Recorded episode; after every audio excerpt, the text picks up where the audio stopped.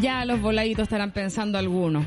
Ya para variar, alumbrando que fuman pitos, como no saben que es una droga y que hace mal y bla, bla, bla. Bueno, yo hoy vengo a contarles una historia.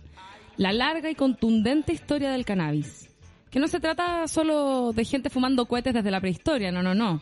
Es también la historia de una planta alguna vez adorada, alguna vez considerada sagrada, que luego fue prohibida por todas las razones equivocadas. Una fibra noble y tremendamente útil que desperdiciamos por culpa de adivinen quién. Así es, del capitalismo.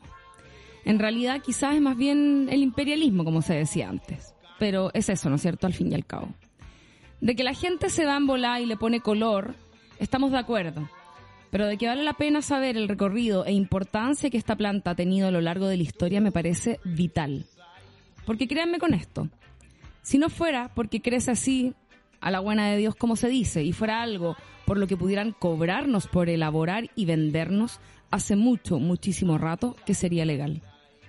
Hoy entonces vamos a entrar profundo en la historia de la marihuancia, querida marihuancia, aquí en el Pero que Necesidad. Bienvenidos. Bienvenidos a la máquina de con hizo de la marihuancia. Estamos hoy día La el hice- 4 de enero del año 2023 porque empezó el año nuevo. La hice cortita porque además eh, de información. Como Sí. que si hay una weá que tiene una historia larga en la marihuana. eh, y aquí obviamente también les invitamos, por supuesto, a que manden sus audios de todo tipo de cosas. Yo tengo para finalizar hasta consejitos.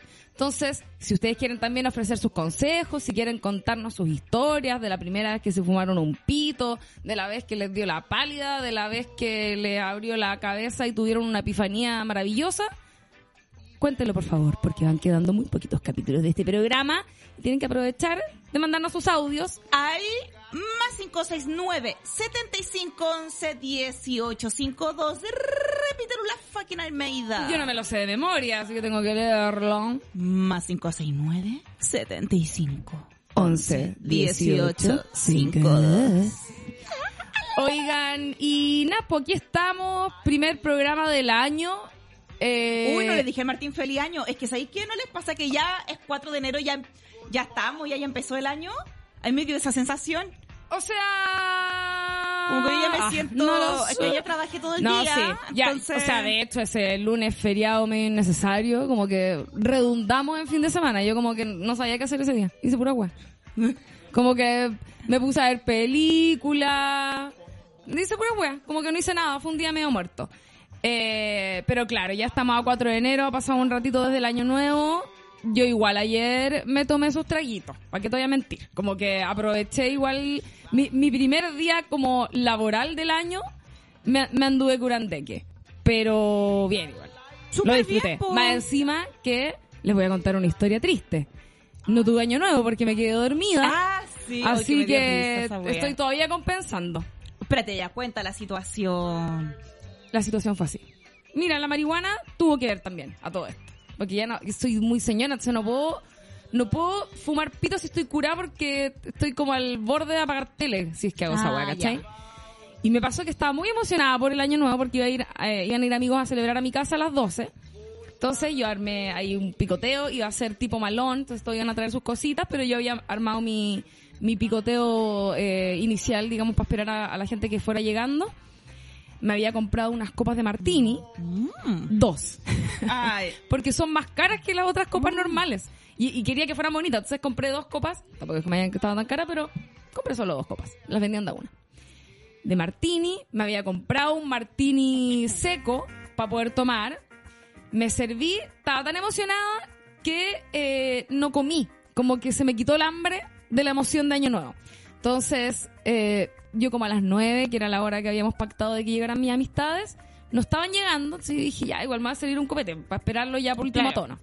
Le hice un copete a mi pololo, me serví yo, eh, me puse a tomar, no comí nunca, corte a las una, estaba curada como Poto. guata, weona, tirada así ya mal. Y como que se supone que tenía una fiesta a la que tenía que ir a partir desde las 2. Y fue como, ya, ¿sabes qué más? Me voy a echar un ratito y después me despiertan y nos vamos al carrete. Y me desperté a las seis y media de la mañana. Con mi polola al lado, raja durmiendo y yo como, nadie me despertó. Aparte que yo lo conozco. Entonces yo dije, capaz que este loco le dio sueño también temprano y chao, se va a acostar. Pero no, me dijeron después que me habían intentado despertar un par de veces y que yo estaba así ya, pero como resistiéndome, como ni siquiera no estaba dormida. Como pegando sino que como, sí, como salgan. ¿cachai? Salgan de mi casa. Así que básicamente mi primero de enero comenzó conmigo haciendo el aseo de un carrete en el que no estuve en mi propia casa. Vi por los vestigios, así que lo habían pasado bien. Eh, dejé todo impecable, que si igual siempre es bacán en año no. Sí. Como quizás ha sido profundo bacán. Y porque dejaron la zorra, más encima. Eh, quedó impecable y de ahí tuve mi revancha porque ese día como tenía ese carrete que en realidad era por el cumpleaños de una amiga, entonces después me fui durante el día del cumpleaños de mi amiga. Y lo pasé Ah, bien. perfecto. Y fue mucho más tranqui que un año nuevo, como donde igual estáis luchando contra el sueño un poco. Ya, sí. Entonces fue bacán eso. Sí. Yo igual me dormí temprano. Me dormí como a la una y media. ¿Era- Eh, ¿Era tu intención? Sí. Sí, pues sí, es que me fui con mi hermana y la Natu, una amiga. Nos fuimos a un domo ahí en el cerro, en Algarrobo, pero en el cerrito, cerrito con tinaja y todo. Entonces nos metimos a la tinaja caliente durante el día, después de haber almorzado en la playa, habiendo comido pescadito y todo. Y ya yo estaba jugando cariocas, pero luchando contra el sueño después.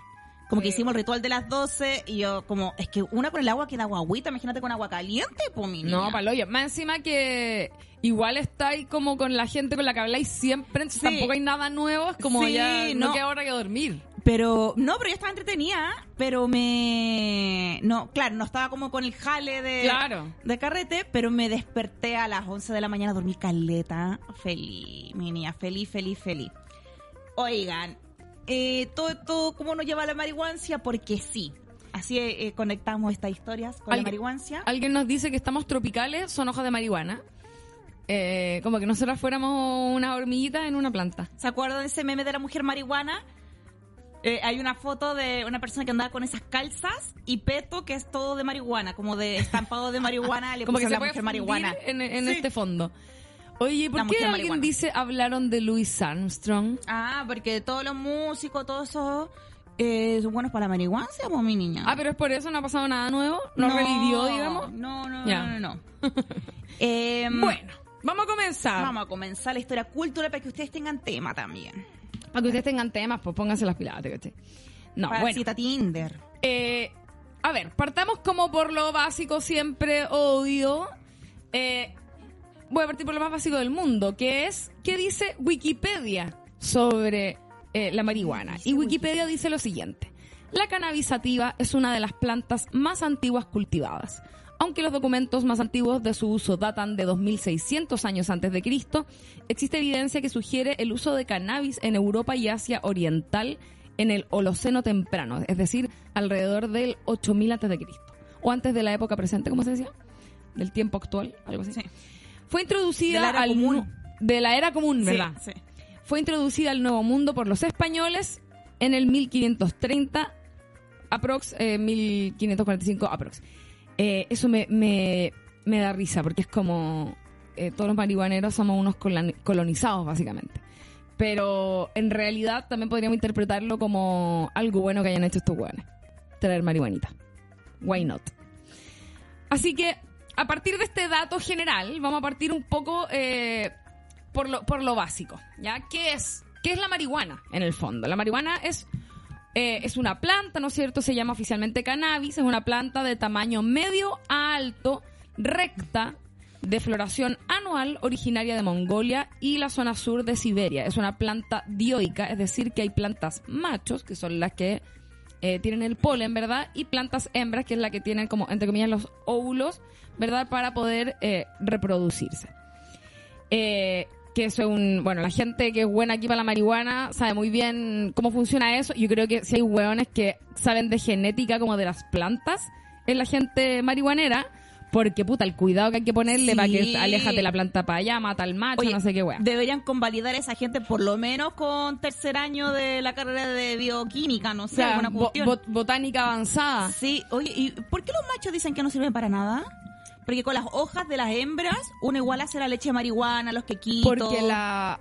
No, lo que pasa es que... O sea, no. Tú podés matar el macho y con esas hojas obviamente podía hacer eh, leche, Ah, con la hoja del macho igual. podía, podía ocuparla. Pero la que tú querías es la hembra, que es la que te tira los cogollos maravillosos y además que el macho tiene los coquitos, por así decirlo, tiene la, las semillas. Mm. Entonces no querís semillas.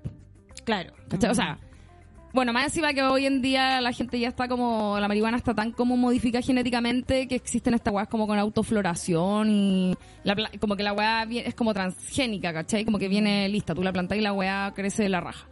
Eh, Te, antes te arma un pito la propia planta. Laura, te, te lo entrego así. Eh, pero la- antes me imagino, obviamente, quizá el proceso de haber sido distinto a partir de que necesitáis esas dos. De hecho, yo me acuerdo de los pitos de antes, antes, antes, que eran, venían llenos de semillas. Como que no era como ahora que la weá viene como un cogollo maravilloso sin ni una weá. Sí. Antes, chao, venía, venía llena, llena de semillas y uno tenía que ahí hacer sus techniques. Era ¿Qué buena pasa si esa weá. fuma semilla? Es que yo, mira, no No, nada te marihuana. explota. ¿Te explota? Es que es como una semilla, po. Entonces, entre Ah, medio de repente. combustión. Ah, Claro. es como un petardo. Claro, como un petardo.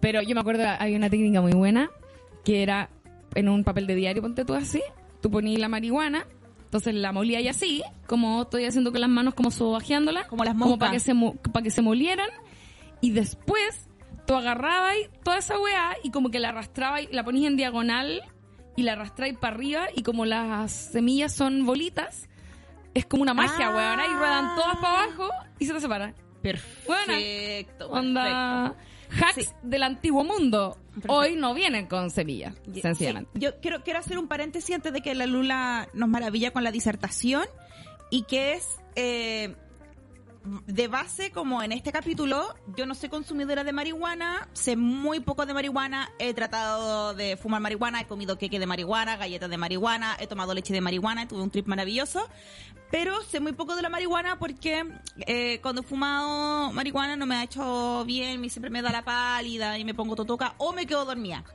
No, no tengo punto medio.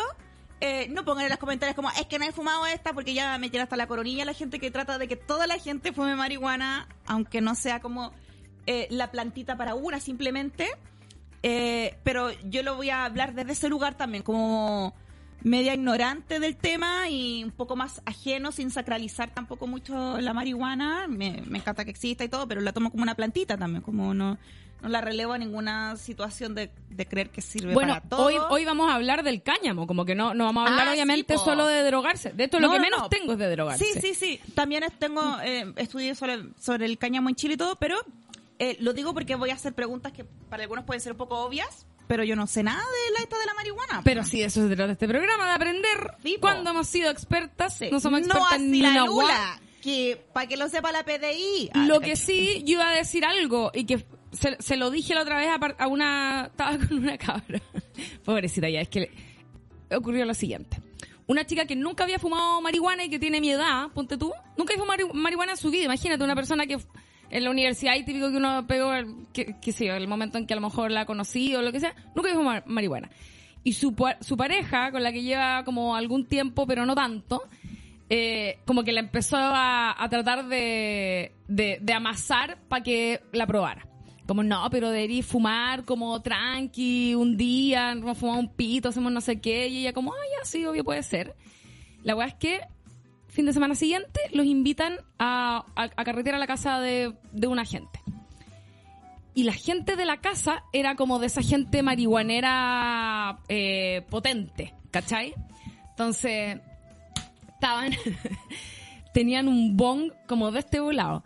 Y, y como e- ella había estado con toda esta idea de como, ah, quiero probarla, dijo, ya, voy a probarla, si no sé qué, este es el momento. Y los weones, que esto fue una muy mala idea, porque le dieron un- una persona que sabe mucho de marihuana.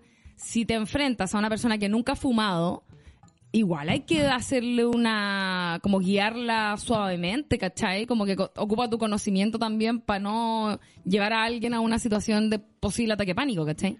La weá es que la weona le dieron desde un bong gigante que para la gente que no lo sabe, el, el tamaño del bong influye mucho en la cantidad de humo que tú vas a aspirar cuando fumas con un bong. Y la loca se pe onda, fumó caleta, caleta en la weá, le dio la media pálida, pero así mal. Yo igual le decía como que onda tu amigo igual, como está mal que no te hayan advertido, ¿cachai? Sí. Tú- te deberían haber dado, primero de pito, porque el pito eh, fumáis mucho menos, obviamente es lo que tu boca nomás puede como bombear de, de combustión, no un bon que una agua gigante. Eh, la buena le dio la media pálida que terrible trauma. Pero yo le decía lo siguiente. Porque ella quedó como puta, no. Yo le decía, mira, Y obviamente, pues fumar o no fumar, no, influye nada, en nada en tu vida fumar o no marihuana, digamos. Eh, pero no, no creas que esa experiencia que tuviste de mierda es la única forma que existe de fumar marihuana, si no nadie fumaría, para empezar. Eh, mi, analogía era la siguiente. Eh, es como que la primera vez que vayas a nadar al mar te agarre una ola y te haga, te haga mierda y casi te termináis ahogando. Como que ya, es algo que te puede ocurrir en el mar. Pero evidentemente hay, hay otro tipo de experiencias relacionadas al mar que no tienen que por qué ser así de terribles, ¿cachai? Como que obviamente depende mucho de la persona. Yo por eso decía, si al final voy a dar algunos consejos relacionados al consumo de marihuana, yo tampoco, en todo caso, soy tan marihuana, marihuanera actualmente, Paola, a pesar de lo que tú crees. Cuando era joven, sí, cuando era universitaria, por supuesto, era, era más buena para los Lula pitos. era hippie, no se vestía vintage, a este Pero- se vestía con morral. Me- yo me vestía con morral y como que me hubiese vomitado en la feria artesanal del Santa Lucía encima, básicamente. Pero eso Bueno, mezclado con San. Pedro Atacama y con Chiloé. No, todo, todo full. Y con Bolivia, con Perú, con Ecuador y todo lo hermano latinoamericano, ¿por qué no decirlo? Eh, ya, ahora sí, después de esta Ahora introducción, Lula Fucking Almeida nos va a deleitar con su. Existen distintas teorías que intentan establecer cuál es el lugar de origen de la marihuana, eh, pero se ha ido cambiando, ha ido cambiando eh, lo que se creía antes. En el año 1950 eh, se afirmaba que eh, la planta se había originado en Asia Central, ¿ya?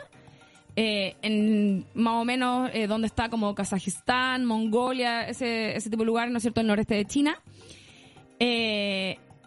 Y más adelante hubo un cambio de, de esa idea. Ya no era eh, propiamente como solo Asia Central, sino que también eh, se creía que podría haberse originado como más cercano a la India. ¿Ya?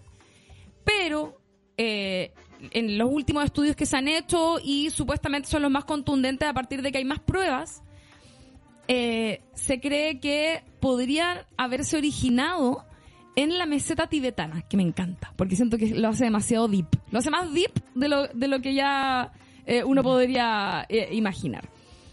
Y de, y de ahí voy a, voy a marcar un punto re interesante a propósito de esto mismo. Eh, tras analizar los datos que se recopilaron, se descubrió que la presencia más antigua de polen de cannabis apareció en el norte de China y en el sur de Rusia, que es más o menos todo este lugar que hemos, que hemos mencionado, eh, de donde se podrían haber originado, no es como que estuvieran tan lejos de, de donde se crea ahora, ya Es que son lugares obviamente muy amplios, pero que están más o menos cerca. Eh, entonces se llegó a la conclusión de que eh, se habría originado cerca del lago Qinghai, en la meseta tibetana, hace unos 28 millones de años. En ese momento de la historia, el cannabis probablemente surgió de un ancestro común que compartían con la planta del lúpulo, es decir, con la que se hace la cerveza. ¿Ya? Que eso también lo encuentro eh, súper interesante. Más encima que, si ustedes ha- han visto los cogollitos de lúpulo, son como una especie de cogollito que pare- se parece un poco al de la marihuana. Obviamente es más formado. El lúpulo tiene como una forma mucho más, eh, como mucho, un, un capullo mucho más formado. Parece una caricatura, digamos. Eh, el, el cogollo de la marihuana es un poco más deforme, ¿ya?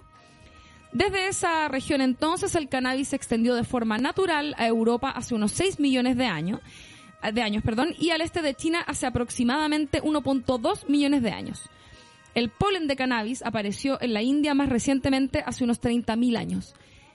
Esto es a propósito de cómo se, se propagó naturalmente, porque eh, obviamente luego el ser humano incidió mucho en cómo se fue moviendo. Hay que pensar, esto creo que acá no lo hemos hablado como en profundidad o de manera tan específica a propósito de la de como el- co- como muchas materias primas, por ejemplo, alimentos y cosas así, se fueron moviendo a través del mundo por, qué sé yo, la ruta de la seda, como todo este tipo de, de carreteras, ¿verdad?, humanas que existían antes y donde se, que quiero decir traficar, pero no la palabra no es traficar, pero donde se trasladaban y se eh, movían ciertas, ciertos productos eh, de un país a otro, de un lugar a otro hace mucho, mucho tiempo y que eso influyó en el desarrollo de esas culturas de manera eh, súper potente. Y aquí también eh, eh, la marihuana juega un rol en, ese sentido.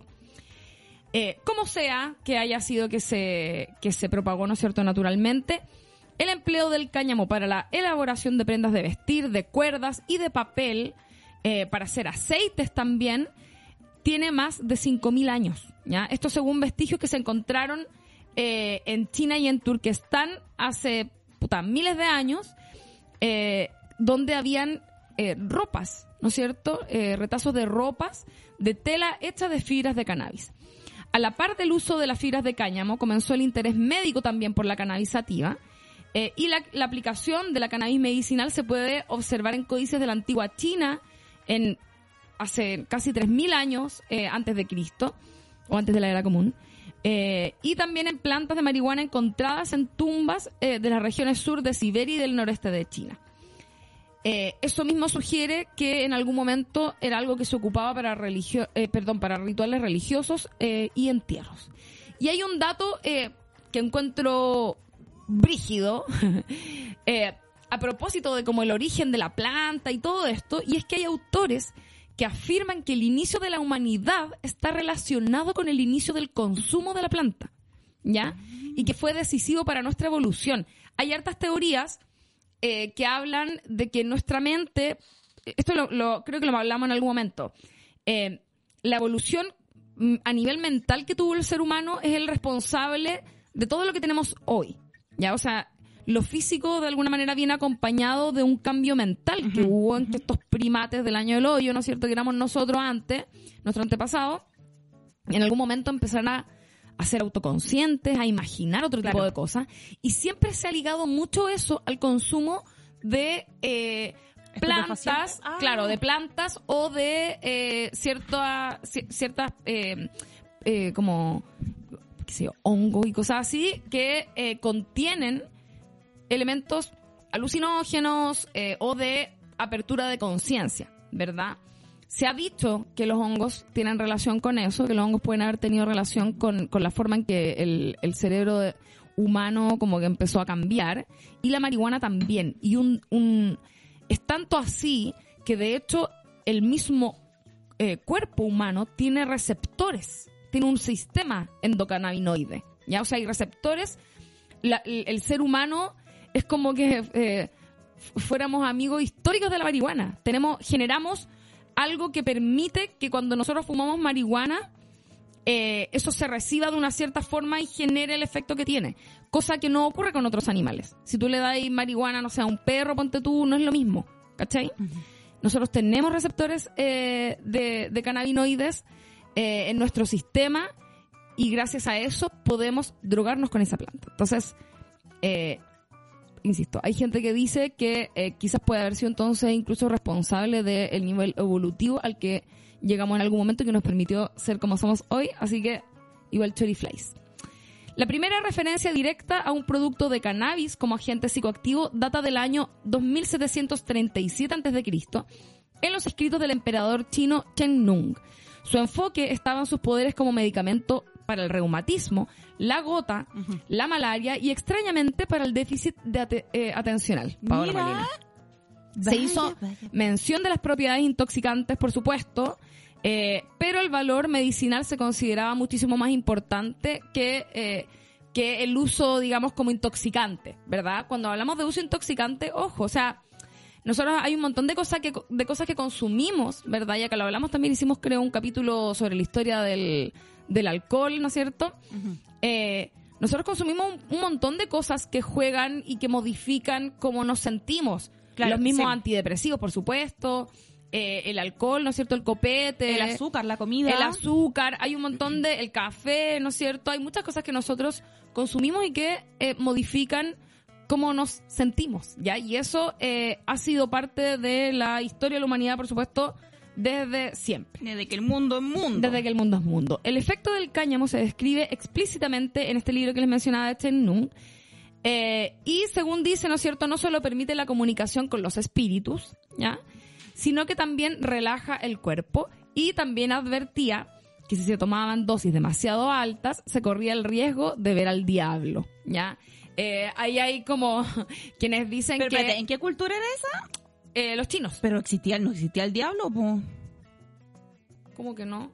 Para los chinos, El demonio, el demonio es muy cristiano. A ver, No, pero y, y- y los, ¿cómo se llama? Ah, los dragones, las cuestiones, ya, veían las cuestiones. Lo que pasa es que El mal. el mal. ellos, eh, claro, el mal, obviamente está una traducción Sí, sí, sí, sí, al peo, pero en el fondo algo que ocurre con eso es como, te po- podéis pensar que a lo mejor cuando decís ver al diablo podéis referirte como a que vaya a alucinar weas raras, Claro, claro. o también quizás sencillamente están hablando de una pálida y te vais a sentir muy mal y ante la Claro. forma de, de- de referirse a eso Eh, era distinta, po. no era como a dar la pálida, tranqui, compadre, cómete un chocolate, no. po. Durante la Edad de Hierro, el cannabis se utilizó en las ceremonias sepulcrales de la aristocracia halstática. Hallstatt, ¿no es cierto?, era como esta comunidad que eh, estaba ubicada en, en este sector eh, de Austria donde hoy se encuentra Hallstatt.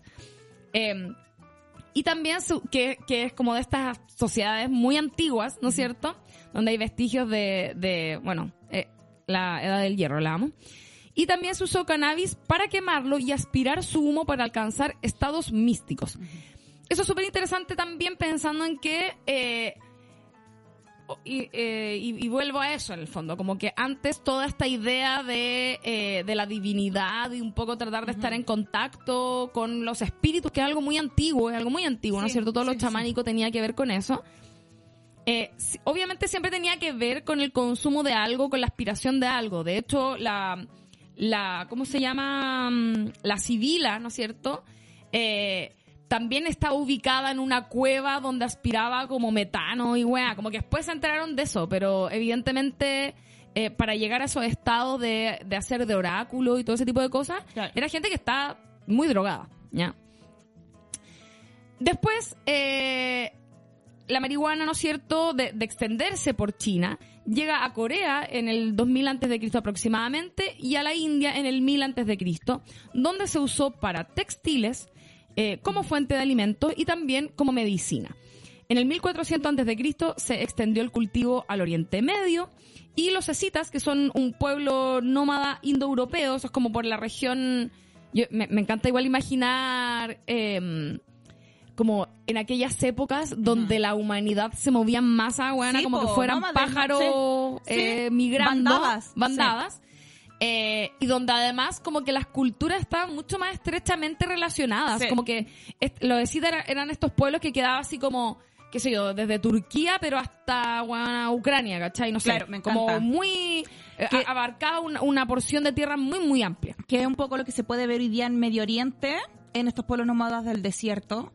Tenemos un capítulo donde profundizamos un poquito más en eso, el capítulo de el conflicto talibán en Afganistán, Mm. para que lo escuchen. Y, y también hicimos un capítulo, me parece, De sobre los nómadas. nómadas, sí, también. Mira, si acá tenemos... Eh, y bueno, y como decíamos, ¿no es cierto? Lo de Cita, además que eran, eran nómadas, tenían, andaban, eran de estos que andaban como a caballo, ¿cachai? Y, y que movían Perfecto. cosas de un lado a otro, que era lo que mencionaba yo. Obviamente, si tenéis la ayuda de un caballo, Sí, podéis llegar mucho más rápido a otros lugares, ¿verdad? En esta época, además, que fue hace como miles de años. Y ellos inhalaban la combustión de la marihuana para curar enfermedades y para rituales religiosos y festivos. Este pueblo llevó el cannabis al sur de Rusia y a Ucrania y de ahí se propagó a Europa. Eh, en cuanto a Grecia, ahí también eh, se supone que llegó la cannabis gracias a los escitas, ¿ya? Y fueron entre ellos socios comerciales, ¿no es cierto? Eh, con este intercambio de, perdón, de, de- de cosas, digamos, de planta y en este caso de, de cáñamo. Eh, y la, el cannabis apareció por primera vez en la ciudad, perdón, en la edad clásica con Heródoto, pero por aquel entonces esta cultura tenía muy poco interés en la hierba. Sin embargo, con el tiempo la planta se convirtió en parte importante de su sistema medicinal e incluso en algunos eh, cultos griegos. Eh, la marihuana ocupaba un lugar súper importante, además, como en la medicina de la época. Obviamente, en es- imagínense, cuando no había como sintetización todavía de sustancias, eh, puta, lo más fácil es agarrar una planta, quemarla y darte cuenta que tenía algún nivel de, de efecto eh, medicinal. Y los antiguos médicos entonces ocupaban eh, la marihuana para tratar inflamaciones, hinchazones, dolor de oído, ¿ya?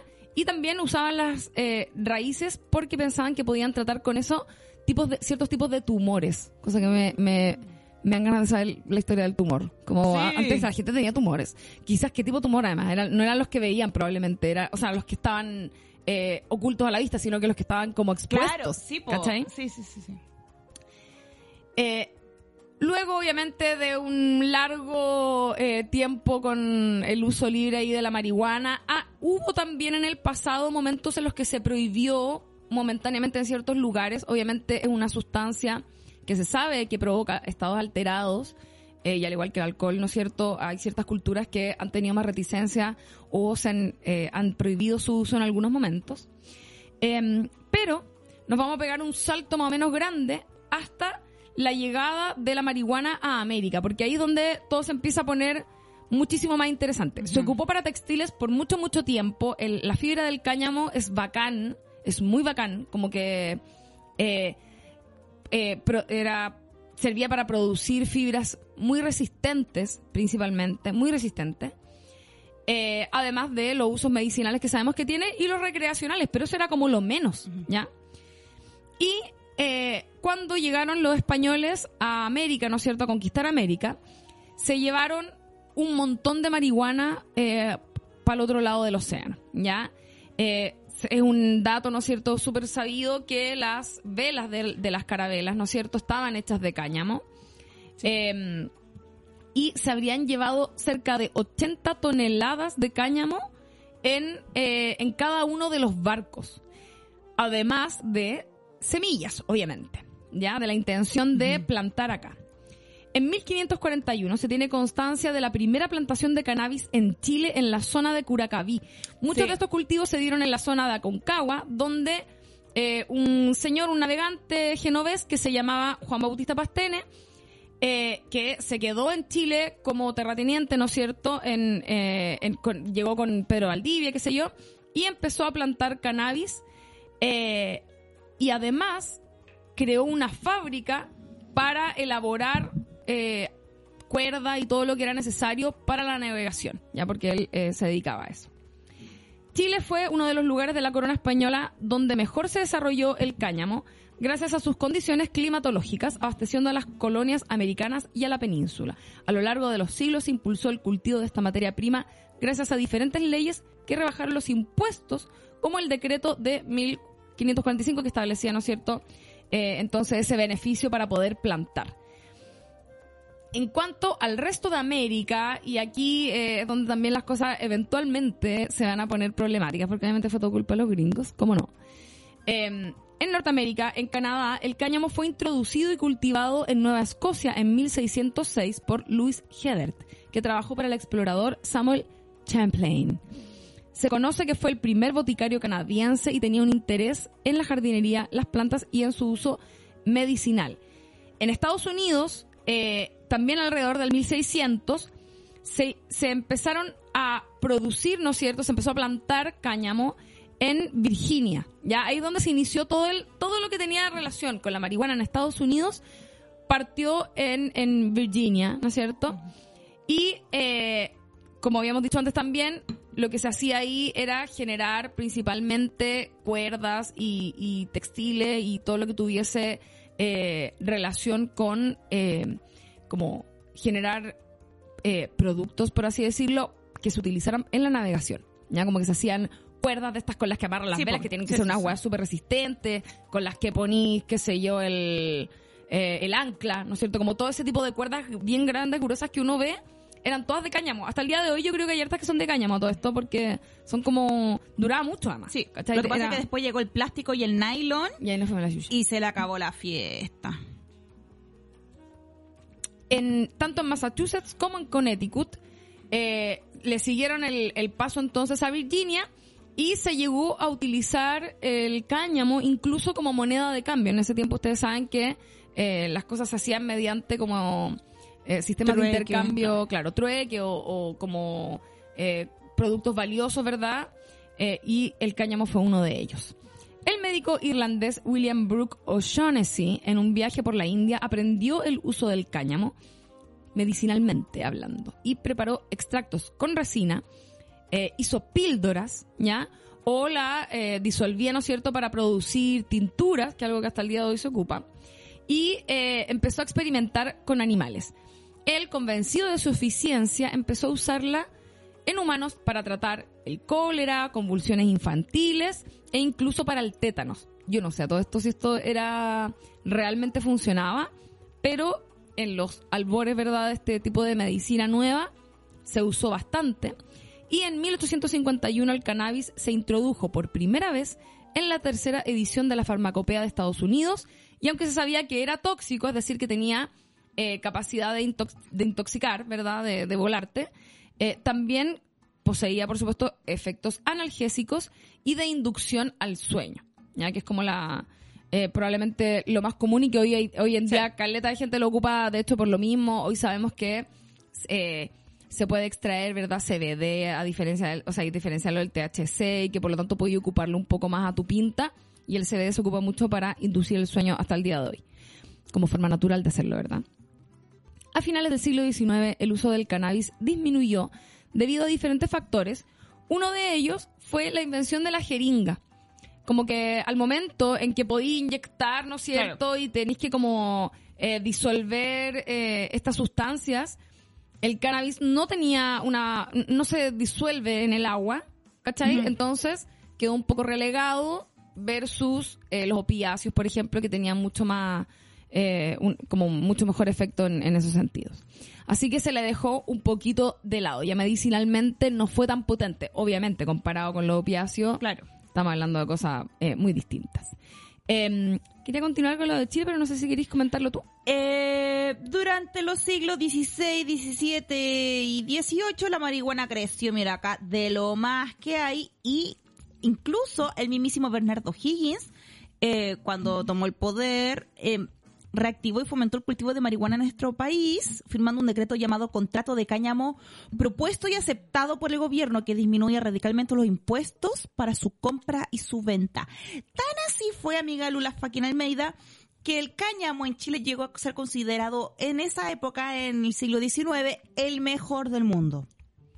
O sea, campeones mundiales del cáñamo del siglo XIX, sí, del siglo XIX. No podemos ahora robar con eso. Eh, lamentablemente, a fines del siglo empezaron a entrar en las, las importaciones de cáñamo y eh, empezó entonces a empobrecerse todos esos fundos que vivían a base de las plantitas de la marihuancia y ya en el siglo XX y a pesar de los esfuerzos por reanimarla, el cáñamo tenía los días contados. En 1937 fue cuando ocurrió que en Estados Unidos se multó su cultivo pues se vinculó su consumo con ciertos crímenes y estados alterados de conciencia sobre los que se empezaron a generar estudios. Esto fue un precedente porque tuvo coletazo en el mundo entero, pues ahí empezó la senda de em, prohibir su consumo y nacieron entonces las mafias de narcotraficantes. Estaríamos hablando entonces a partir de 1930 de esa década, más o menos, que sumando restando. En Chile los hippies comenzaron a fumar marihuana en los años 60. Jamás en nuestra historia eh, se supo de que personas eh, fumaran de forma recreativa marihuana, porque antes estaba solo asociado como algo agrícola eh, con los usos del cáñamo, como ya nos explicaba Lula. Entonces, en los 60 recién se empezó a visibilizar en Chile, hacia como a, ver a gente que fumaba esta cuestión que era de lo, de lo agrícola. Era como que era tan raro como que uno fumara repollo, que uno fumara algodón. Oye, de sido tan barata en esa época porque se cultivaba así, chao, como que en el campo ahí que creciera a lo loco nomás. Así es.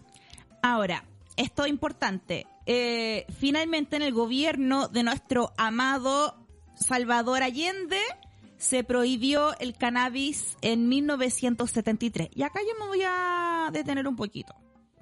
¿Ya? Acá yo me quiero detener. Em, para explicar un poquito lo que pasaba acá con, con la primera ley de drogas eh, que hizo Salvador Allende, donde se ilegaliza una serie de sustancias, entre ellas la marihuana. Hasta antes de eso era legal fumar hasta en la calle. Los relatos orales dicen que eh, la gente fumaba incluso al lado de los carabineros, de la policía, pero se prohibió a juicio eh, del autor de un libro que se llama Un viaje fantástico, de el autor que yo le voy a decir a continuación, eh, Marcelo Ibáñez, y escribió este libro, Un viaje fantástico, donde se relata la historia de la marihuana en Chile y el mundo. A juicio de él, la prohibición de la marihuana en el gobierno de Salvador Allende se debe a tres situations que yo les voy a decir ahora. Espérate que se me tengo muchos links abiertos. Por mientras la Lula nos va a contar una cosita. Ya, es que yo voy a retroceder un poco porque eh, te pegaste un salto muy grande. Ah, ya. Así que hablemos primero, va- o sea, va- es que, es que va conectado porque, claro, fue culpa de los gringos que esta weá se ah, empezara a hacer ilegal. es que los gringos Entonces, nos cagaron la vida. Eh, en, habíamos dicho, ¿no es cierto?, que el consumo de marihuana, por supuesto, no era algo como tan, no era algo tan terrible. Ya, primero que todo, o sea, una plantita ahí que crece y que te la podéis fumar y chao, te voláis un poco, tampoco no, no pasa tanto, digamos, ¿ya?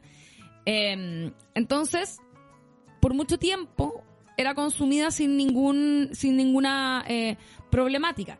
De hecho, habían otras drogas que dando vuelta que, que hacían que también la marihuana pasara más piola, la misma, la misma cocaína, ¿no es cierto? Que antes era un medicamento, pero que en algún momento evidentemente la gente estaba muy adicta. Los opiáceos, ¿verdad? Eh, que los chinos lo, consumen desde el año del hoyo, ¿verdad? También era como... Habían drogas mucho más complicadas. El mismo alcohol, ¿verdad?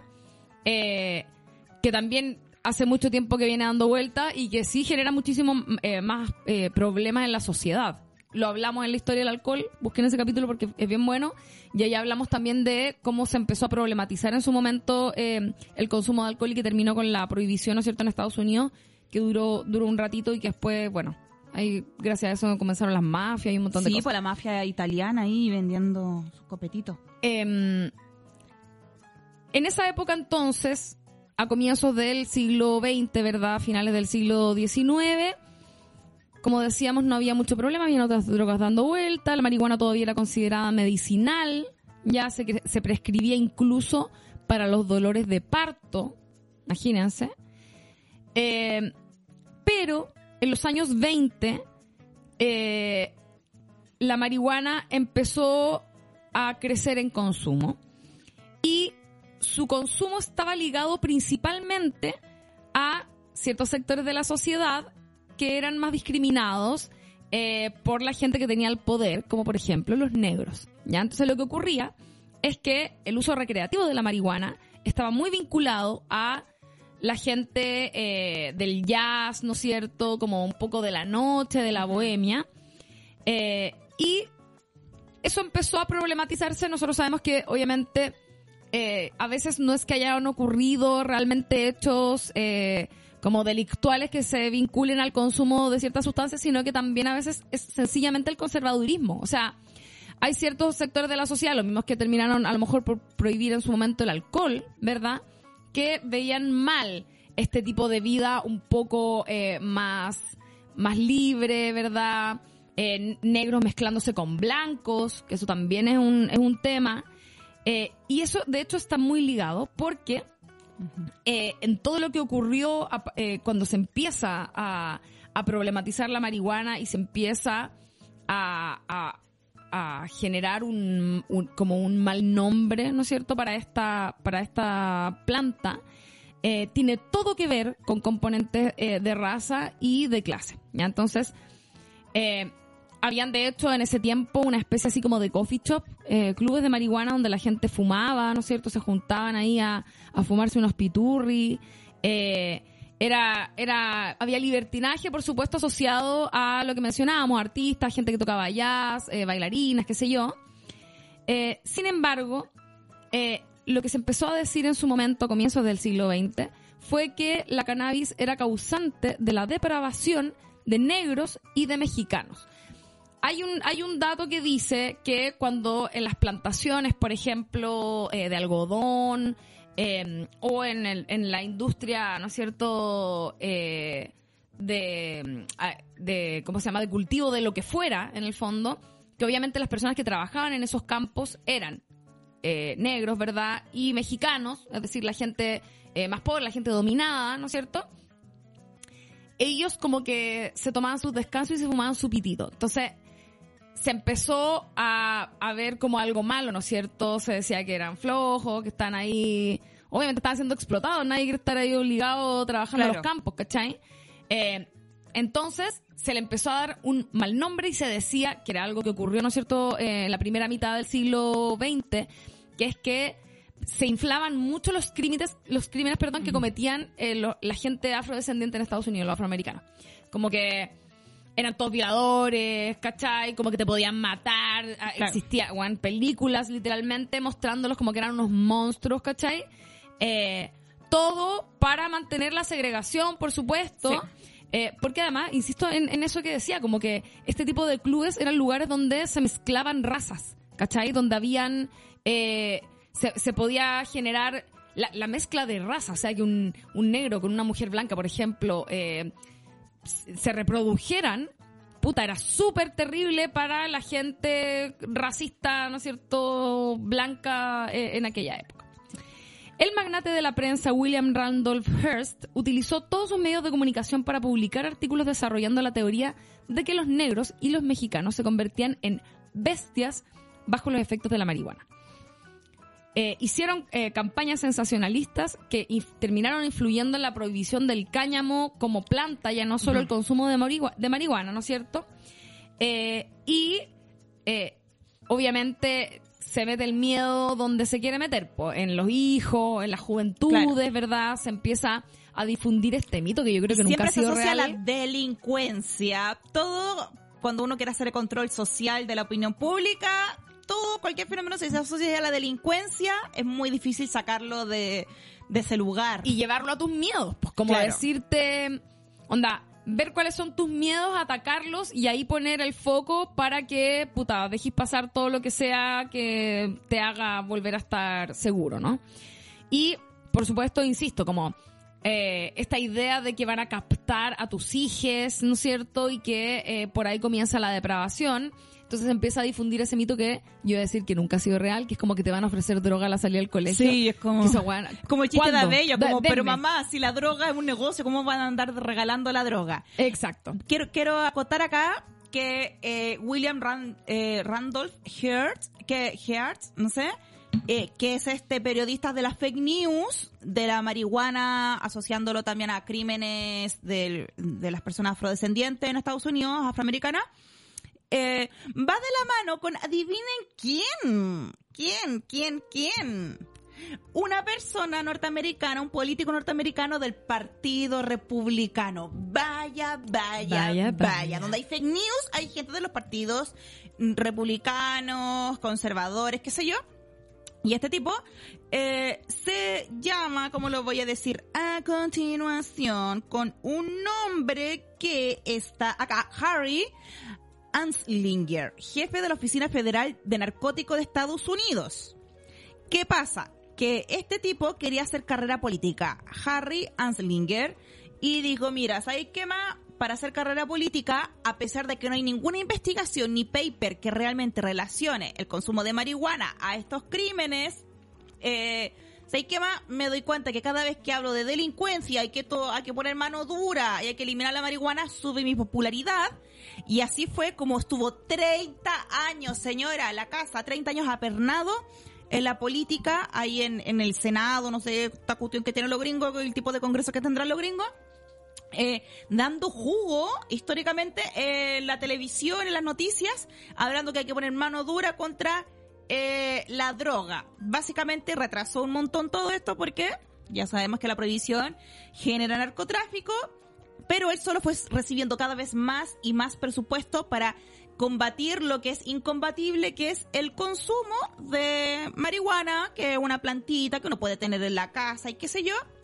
Y bueno, con todos estos presupuestos que él fue recibiendo, fundó mm, esta cuestión, ¿cómo se llama? Esta cuestión que tiene los gringos, la mm, eh, DEA. Ah, la, que sí. la DEA, eh, que la Oficina de la Política Nacional de Control de Drogas, también fundó el Instituto Nacional sobre el Abuso de Drogas, eh, que es así como el senda de los gringos. O sea, eh, lo que quiso hacer él es hacerse un renombre, una carrera política, y esto es interesante porque cuando uno habla de la historia de las cosas, no están, ¿cierto?, los fenómenos culturales en un estado puro, siempre hay temas y egos y juegos políticos tipo em, tablero de ajedrez que a veces no tienen que ver con, con, con algo como una evolución natural de los fenómenos y de los usos culturales, sino que tienen que ver cómo se van tergiversando y cómo se van ocupando eh, políticamente de acuerdo a las concepciones que hay sobre las épocas. Entonces, es súper importante asociar la prohibición de la marihuana en el mundo, su origen, que es un tema racial. racial y también de beneficio propio, en este caso de este político que nombramos acá, Anslinger. Oye, eh, quiero mandarle un saludo a la gente que está en el chat del YouTube. Eh, hay mucha gente que nos está escuchando por primera vez. Me parece que fue la marihuana que los atrajo, fíjate. Estaban volados, no que- tuvieron dónde llegaron, te miraron este podcast. Me, me parece muy bien. Siempre es una comunidad, eh, por sobre todas las cosas, tranquila. Métase al Patreon de siempre, Holística Radio. siempre es una, una comunidad tranquilita la de los fumetas. Eh, oye, quiero decir algo. Buscando, ustedes saben que yo soy la que propone las canciones que van al comienzo y al final del, del programa. Y trato de que siempre sean ad hoc a la temática que se va a tratar. Y yo obviamente ya tenía, ya sabía cuáles quería poner. Pero igual yo siempre hago la búsqueda, ¿cachai? Como canciones sobre la marihuana. Y loco, qué manera de haber canciones sobre la marihuana. Creo que es de los onda, canciones sobre el amor, canciones sobre la marihuana. Bueno, de hecho, amiga, ya que dijiste algo muy importante, hablando de la marihuancia, eh, el trompetista famosísimo Louis Armstrong. que ahí lo mencionaron. Sí, fue eh, la primera persona que le dedicó y compuso una canción en honor a la marihuana. Se llama Mugless en 1928 y a, a la vez fue uno de los primeros detenidos de fama mundial por el consumo, cosa que también vivieron los Beatles, los Rolling Stones.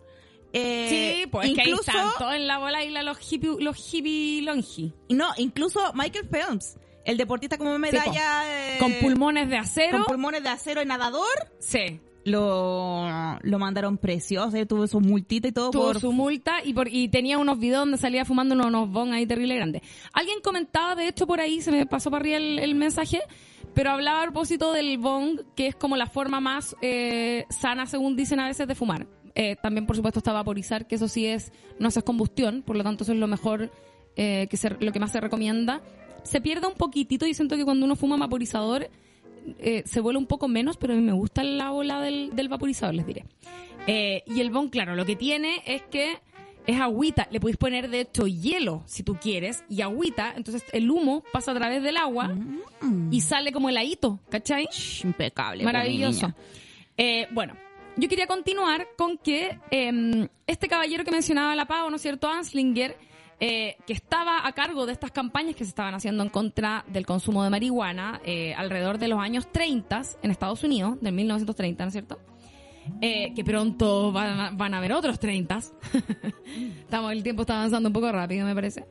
Eh, y eh, otorgaban presupuestos para hacer películas en este, perdón, en este programa hicimos también un capítulo sobre la historia del cine, así que iban a, pueden buscarlo para atrás, eh, para que cachen más o menos cómo el cine también se ha usado mucho como propaganda y sobre todo en Estados Unidos tuvieron una época de conservadurismo muy duro relacionado al cine, eh, porque cacharon que era una forma, ¿verdad?, de hacer propaganda, ¿verdad?, de hacer publicidad, de promover temáticas. Algo que acá yo siento que se ha hablado poco, por ejemplo, en Chile, en los medios. Se habla mucho de las fake news, pero se habla poco de cómo se instalan temas. Que Exactamente. es distinto a la fake news. Sí. Ya, es distinto a difundir una mentira. Es instalar un tema y que ese Sí. tema quede, ¿no es cierto?, como que es lo más importante o como que es lo que la Sí. gente está pensando y no tiene por qué ser así.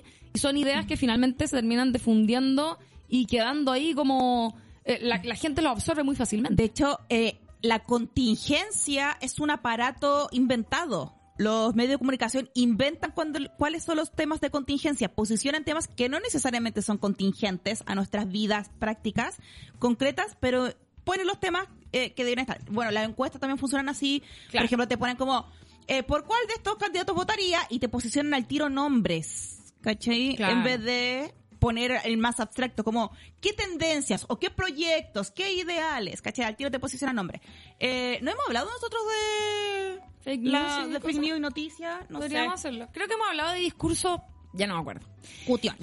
Ma. Bueno, estas películas lo que hacían era que mostraban a lolitos, ¿verdad? Que era lo que yo decía, los miedos, la juventud tan vulnerable, ¿no es cierto?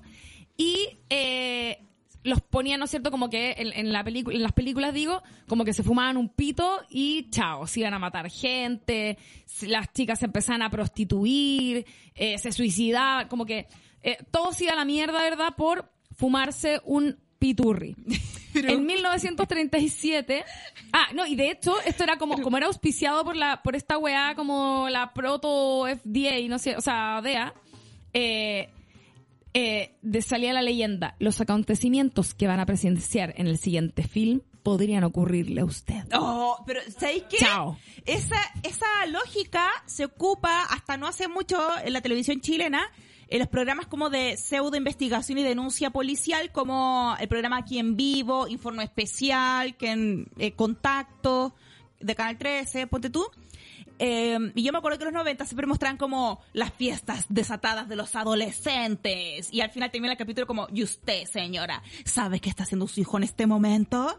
Y de repente ya mostraban eh, adolescentes ebrios, filo, y fumando la mismísima marihuana. No, y, y de hecho, La mismísima súper, súper como lo que hacen en el fondo lo- las notas periodísticas de, la, de ese tipo de programas, que es como eh, el juego del, del montaje es algo que no toda la gente entiende. Eh, Mis papás no entienden, no entienden que, que- le están poniendo intencionalmente un, un pequeño música. extracto de, de un cabro armando un pito y que luego la imagen siguiente sea un hueón pegando a la otra persona. Es insertarles una idea en la cabeza Sí. que, nu- que nunca fue así. Ese guan que hizo ese pito no fue el mismo No. que aparecía después pegándole a alguien. Claro. Pero esa mezcla que hacen Sí, de te genera una idea, ¿no es cierto? Sí, de hecho, eh, hasta en los 90 se acuerdan del comercial, o sea, la propaganda, perdón, las propagandas son ideológicas, la publicidad, los comerciales son de publicidad. Eh, la propaganda del perro este de Don Graf, Que que- robado me decía, porque Don Graff es Don Ruff, que es gringo. ¿en serio? Ordinarísimo. Bueno, el mismísimo Don Graf, eh, que era un perro de dibujo animado que salía en una propaganda en la televisión chilena de los 90, decía, la marihuana hace daño y estaba la fake news, que después se deshizo sola, como que no hubo un día donde dijeron, esta cuestión es mentira, em, de que la marihuana mataba las neuronas. Sí, ¿Se y después se, se descubrió que en realidad sean neurogénesis. Sí, Como sí, que era todo lo contrario. Pero era como, y salían, eh, salía como Don Graf y salían neuronas muriéndose. No. Y Don Graff decía, la marihuana hace daño. Y habían como unos volados, los volados de la esquina, que eran como, eh, la, como los delincuentes, la gente a la que hay que tenerle miedo en la calle, que en los 90 estaba ca- caricaturizada por personas con los pantalones rotos como los rockeros, una polera negra media gastada y un gorro de esos de invierno eh, puesto, puesto. Un beanie. El beanie que le dicen. Entonces, eh, era eso, en la esquina estaban los volados. Y yo me acuerdo cuando en los 90 me mandaban a comprar en la esquina. Ahí está la neurona neurona, muriendo. ahí está la neurona muriéndose por la marihuana. Como que entre la neurona que muere y el feto ingeniero Sí, tan- hay un tan- paso. van de la mano, sí. Hay un paso. No, y me me parece como un virus la Eh, neurona qué que heavy. No, y me Mira un voladito. Se parece a Chaggy de... Chaggy, sí. Igual a Chaggy de... Es que Chaggy era volado. Bueno, de Sí, po.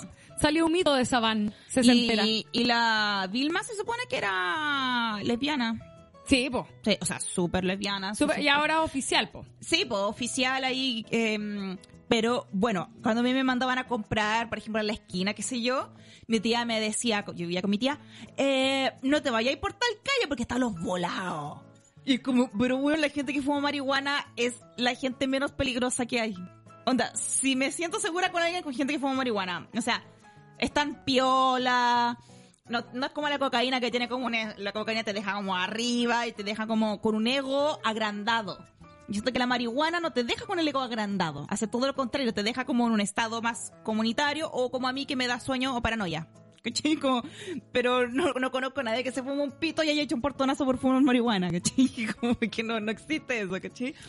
Em, Oye, mira, Milko Cáceres dice algo muy interesante. Dice, ¿por qué en Estados Unidos se levantó la ley seca en la época de Al Capone y no se hizo lo mismo con la marihuana? El alcohol es muchísimo más peligroso en exceso. Y sabéis que el capitalismo. sí, pero, el, pero efectivamente, pues el alcohol a ti te lo venden, te cobran un impuesto, Claro. que acá en Chile es bajísimo, en todo caso porque somos alcohólicos. Eh, en cambio la marihuana no te la pueden vender porque es una weá que ni siquiera hay que sintetizarla. No es como la cocaína, que ya por último tenés que hacer como un demasiado esfuerzo si queréis como sintetizar cocaína claro. eh, la marihuana es demasiado es, es, es, Básica- es es gratis. menta es, es menta ¿cachai? Es entonces eh, ahí ahí está el problema y estoy súper de acuerdo yo siento que caleta de, de crímenes reales que eh, son como una problemática grave en Chile y en el mundo como son por ejemplo los femicidios caleta se dan en contexto de consumo de alcohol desmedido ¿cachai? Sí, entonces eh, y los accidentes de auto, ¿para qué decir? Entonces, que no queramos hacer intencionalmente ese link también te dice algo. Y Ya. además que está también la propuesta de no es como legalizar la marihuana, sino que despenalizarla para que sea como una planta. O sea, uno la casa puede uno plantar cilantro, no sé, ¿cachai? Como que hay cosas que se compran en el supermercado o la feria que uno igual puede cultivar en su casa y da lo mismo porque sí, porque son plantas, que la marihuana tome ese rol. ¿Cachai? Eso es lo que se espera, que no se asocie solamente como a una droga recreativa, sino que una fucking planta. Es una planta y Oye, tiene los más usos. El me- tecito de hoja de marihuana ayuda para la Sus gente que tiene fatiga crónica, La por gente con ejemplo. artritis y artrosis, hay También- cremitas, aceite, Aquí comentaba alguien eh, que tenía... Ah, chucha, ¿dónde dice? Que, ah, mi mami tenía muchos prejuicios con esto. y Ella tiene 67 años y de a poquito ha ido perdiendo el medio y ahora para fechas especiales le gusta eh, y se, saca, se sacan un pitito. Hay Sí. gente que lo ocupa para sus problemas de artritis y todo ese tipo de cosas. Mi mamá que eh, tuvo cáncer en algún momento le hicieron quimioterapia muy heavy. eh, consumía marihuana para aliviar las náuseas y loco, sirve caleta porque más encima como que la energizaba. Onda, me, me, me estaba media crazy, no sé si era tan bacán tener una persona que ya tiene como Mira, verborrea, tu mamá ¿cachai? tomando Volá, café, pero copete, weón, marihuana, cocaína ya. literalmente pasaba de estar hecha para atrás, así como sintiéndose como el pico, a de un segundo a otro, arreglando Sí. weas como en caramarri al closet y wea, era como señora, vaya a acostarse y no, pues, volaba, se le olvidaba todo, se sentía mejor. Perfecto. Eh, lo, lo recomiendo tremendamente en algunos casos. Oigan, mira, abajo nos preguntan también, ¿qué opinan de la ley 20.000? Ya vamos a llegar a eso, Sí, porque en a llegar. Chile sí es legal el consumo medicinal. Como Así que eh, ahí se- ya no es tan difícil consumir marihuana y vamos a ir eh, leyendo la actualización Sí. en qué va esta situación. Vamos a llegar a la prohibición que es ahora mismo. En 1937 en Estados Unidos se prohibió el cannabis para cualquier fin. Fueron muchos factores los que hicieron que el cannabis cayera en desgracia. Eh, y en parte, y esto también es súper eh, como eh, importante, yo siento mencionarlo, y es que se empezaron a hacer eh, fibras de fibras, digamos, de madera, ¿ya? O sea, hay caleta el eh, puta la viscosa, todo este tipo de telas, por ejemplo, eh, son el, el Lysel, son son de madera, ¿cachai? Entonces, algo que pasó también es que al momento de sacar la- el, el cáñamo para un lado, abría ahí la puerta a otro tipo de industria. Nosotros sabemos que los gringos, obviamente, teniendo, teniendo el, la- el nivel de control que tienen, pudieron hacer eso. Y además que ellos trabajaban mucho con las plantaciones de algodón. Sí. Y el algodón Sí, sí, y el cáñamo son un poco némesis por culpa de los humanos, digamos. Claro. Eh, porque tienen funciones más o menos parecidas, siendo que el cáñamo es mucho más resistente que el, que el algodón, pero cumplía funciones más o menos parecidas. El cáñamo es más fácil de cultivar, pero después es para procesar y convertirlo en textil y todo eso era más fácil el algodón y ganó el algodón. Claro, el algodón, estos locos en algún momento inventaron como una maquinita que les permitía como cosecharlo de manera mucho más fácil, entonces aceleraron procesos y por lo tanto todo esto llevó a que Filo mandemos el cáñamo para la casa y asociado a toda la propaganda que existía en contra del consumo recreacional de la marihuana, se termina eh, prohibiendo y eso le pegó un coletazo al resto del mundo. A Chile, Claro. por ejemplo. Creo Sí. que tú ya mencionaste en todo caso cómo se llegó a la, Sí. a la prohibición en Chile. Sí, de ahí quiero llegar a Allende. Tú me avisas cuando lleguemos a Allende. Llega, llega porque, Allende. Bueno, es Dale que- con Allende. Bueno, yo me quiero casar con Allende. Yo sé que es raro lo que estoy diciendo, pero si me saliera en Tinder, buena match. Eh, estoy diciendo puras tonteras. Eh, Llegamos a Allende, que fue la, hizo la primera ley antidrogas en Chile. Eh, acuérdense que incluso estaba eh, por el gobierno de Alessandri el fomento al cultivo de cáñamo, pero después con todas estas cuestiones, los dime y direte que tu mamá guatona qué sé yo, que ocurrió en Estados Unidos, eh, ya para los 70 ya estaba mal vista ya la marihuana porque estaba solamente como algo recreativo, como ya bien sabíamos dentro de este capítulo, el cáñamo ya no se estaba ocupando como fibra, sino solamente en el ámbito recreativo porque el nylon y el, algodón y el plástico lo relegaron de ese, de ese lugar más industrializado y agrícola. Entonces, según el autor de este libro que yo le dije delante, de la cuestión de que se llama el libro eh, Un viaje fantástico, el gobierno de mi eh, Salvador Allende, De mi general. de, de mi general, sí. ¿Sabéis qué? Ya, Fantástico. a mi favor quiero decir que es porque cada vez que hablo de Pinochet yo tiro la talla y hago como que yo fuera facha. Entonces, el gobierno de mi general, eh, y se me fue, se me fueron los nanos para el bosque, de mi gran, gran presidente Salvador Allende, se prohíbe por más que tres razones. Primero, que en esa época la izquierda veía con muy malos ojos el consumo de marihuana considerándolo un vicio de la burguesía ociosa, corruptora de los ideales de la juventud revolucionaria. Así lo cuenta la prensa de izquierda de la época, particularmente con el caso de los primeros detenidos por consumo de marihuana en Chile, entre los cuales estaba Rafael Edwards, sobrino de Agustín Edwards, el fallecido dueño del diario El Mercurio. Entonces, primero acá hay algo muy interesante porque no se asociaba como a la izquierda eh, la marihuana, sino que a los cuicos eh, hippies que no tenían nada más que hacer. Y eso despolitizaba a las personas, como que en hay cierto lugar del cierto como de este movimiento hippie que claro es bien despolitizado y bien poco crítico dependiendo del sector social en el que estuviera esto sucediendo entonces la izquierda está no pues los jóvenes tienen que luchar por ideales tienen que salir a marchar tienen que trabajar por la comunidad y lo que a, lo que estaba asociado el imaginario de la marihuana era eh, a un cuico bajista que no tenía nada más que hacer porque ya tenía herencia ¿cachín? Que fumar marihuana y estar full relax con eso. La segunda razón es que en Chile, es que Chile se había hecho parte de la Convención Única de Estupefacientes de 1961, convenio que obligaba al país a crear una legislación punitiva al respecto. Este tratado internacional, por primera vez en la historia de sus 12.000 años de uso documentado de la marihuana, la eh, ilegaliza a escala global. Y la tercera razón eh, es que la ley de Allende sería antecesora de la famosa ley 20.000, que ya vamos a llegar en eso, promulgada en el gobierno de Ricardo Lagos, eh, y se buscaba castigar el narcotráfico, no hacia el consumo. Pero a pesar de eso, explica que los tribunales comenzaron a condenar a consumidores por varios años de pena efectiva.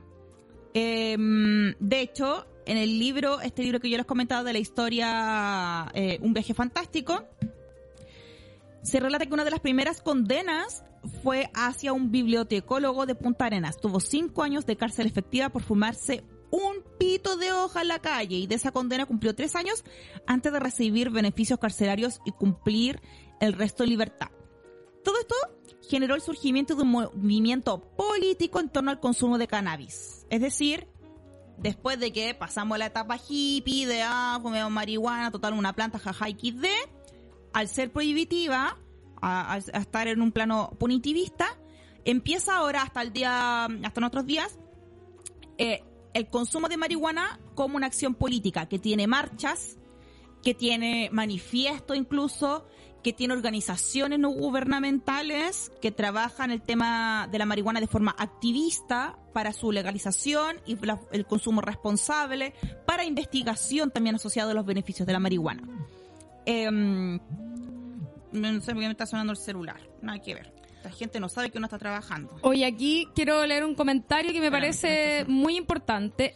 Eve Méndez dice, algo que siempre se olvida es que hay que considerar eh, que fumar la marihuana también hace daño pulmonar, al igual que fumar tabaco, y hay mucha gente que cree que al ser natural es inocuo. Estoy muy de acuerdo, y efectivamente hay mucha gente... Eh, más encima que la marihuana uno la fuma sin filtro, como que la fuma ahí con una boquilla para dejar pasar y sabemos lo resinosa que es la marihuana. Entonces, yo por eso comenté en algún momento esto del bong, que yo de verdad creo que a nivel de combustión, eh, a, mi gusto es la forma que más me agrada.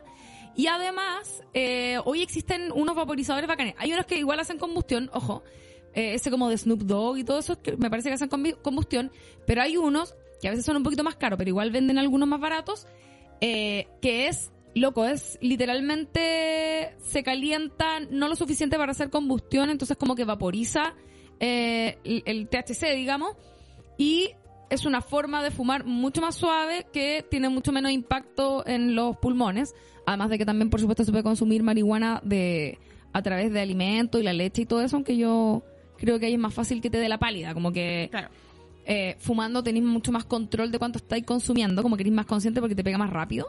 En cambio, la comida te pega como a la hora a veces. Sí. Y, weón, todas las personas que estamos aquí, eh, que alguna vez hemos comido marihuana, yo creo que nos ha dado alguna vez la pálida comiendo marihuana. Sí. Yo quiero pasar Tremendo ahora eh, a los países que la tienen legalizada para ver cómo funciona y si hay un consenso en el mundo hasta el momento entre los lugares, los países que está legalizada la marihuana, es la prohibición de su consumo en menores de edad, porque todavía están en formación y ahí hay más probabilidades de que eh, detonen ciertos estados de psicosis y todo eso, tanto la marihuana como cualquier otra droga y eh, incluso el alcohol y qué sé yo, eh, pueden detonar situaciones, eh, por ejemplo, eh, ¿cómo se llama esta enfermedad? Con la esquizofrenia, por ejemplo, como brotes esquizofrénicos. Que no es que te vaya a dar esquizofrenia por fumar, pero te Así la alguien tira ya el brote. si alguien ya tiene esquizofrenia, la marihuana como otras sustancias que son legales pueden detonarla. E incluso ciertas situaciones más traumáticas o estrés. Así Claro. que, mira, acá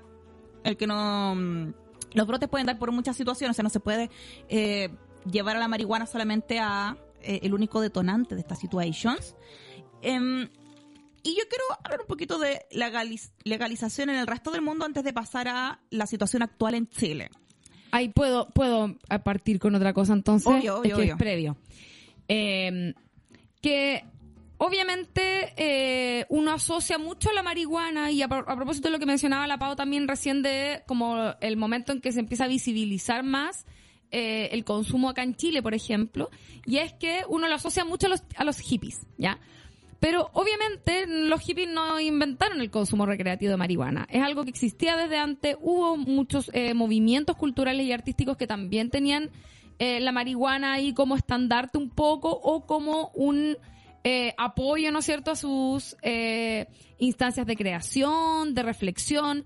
Nuestro queridísimo, queridísimo amigo Henry David Thoreau, que acá lo hemos mencionado muchas veces, el autor de Walden, ¿verdad?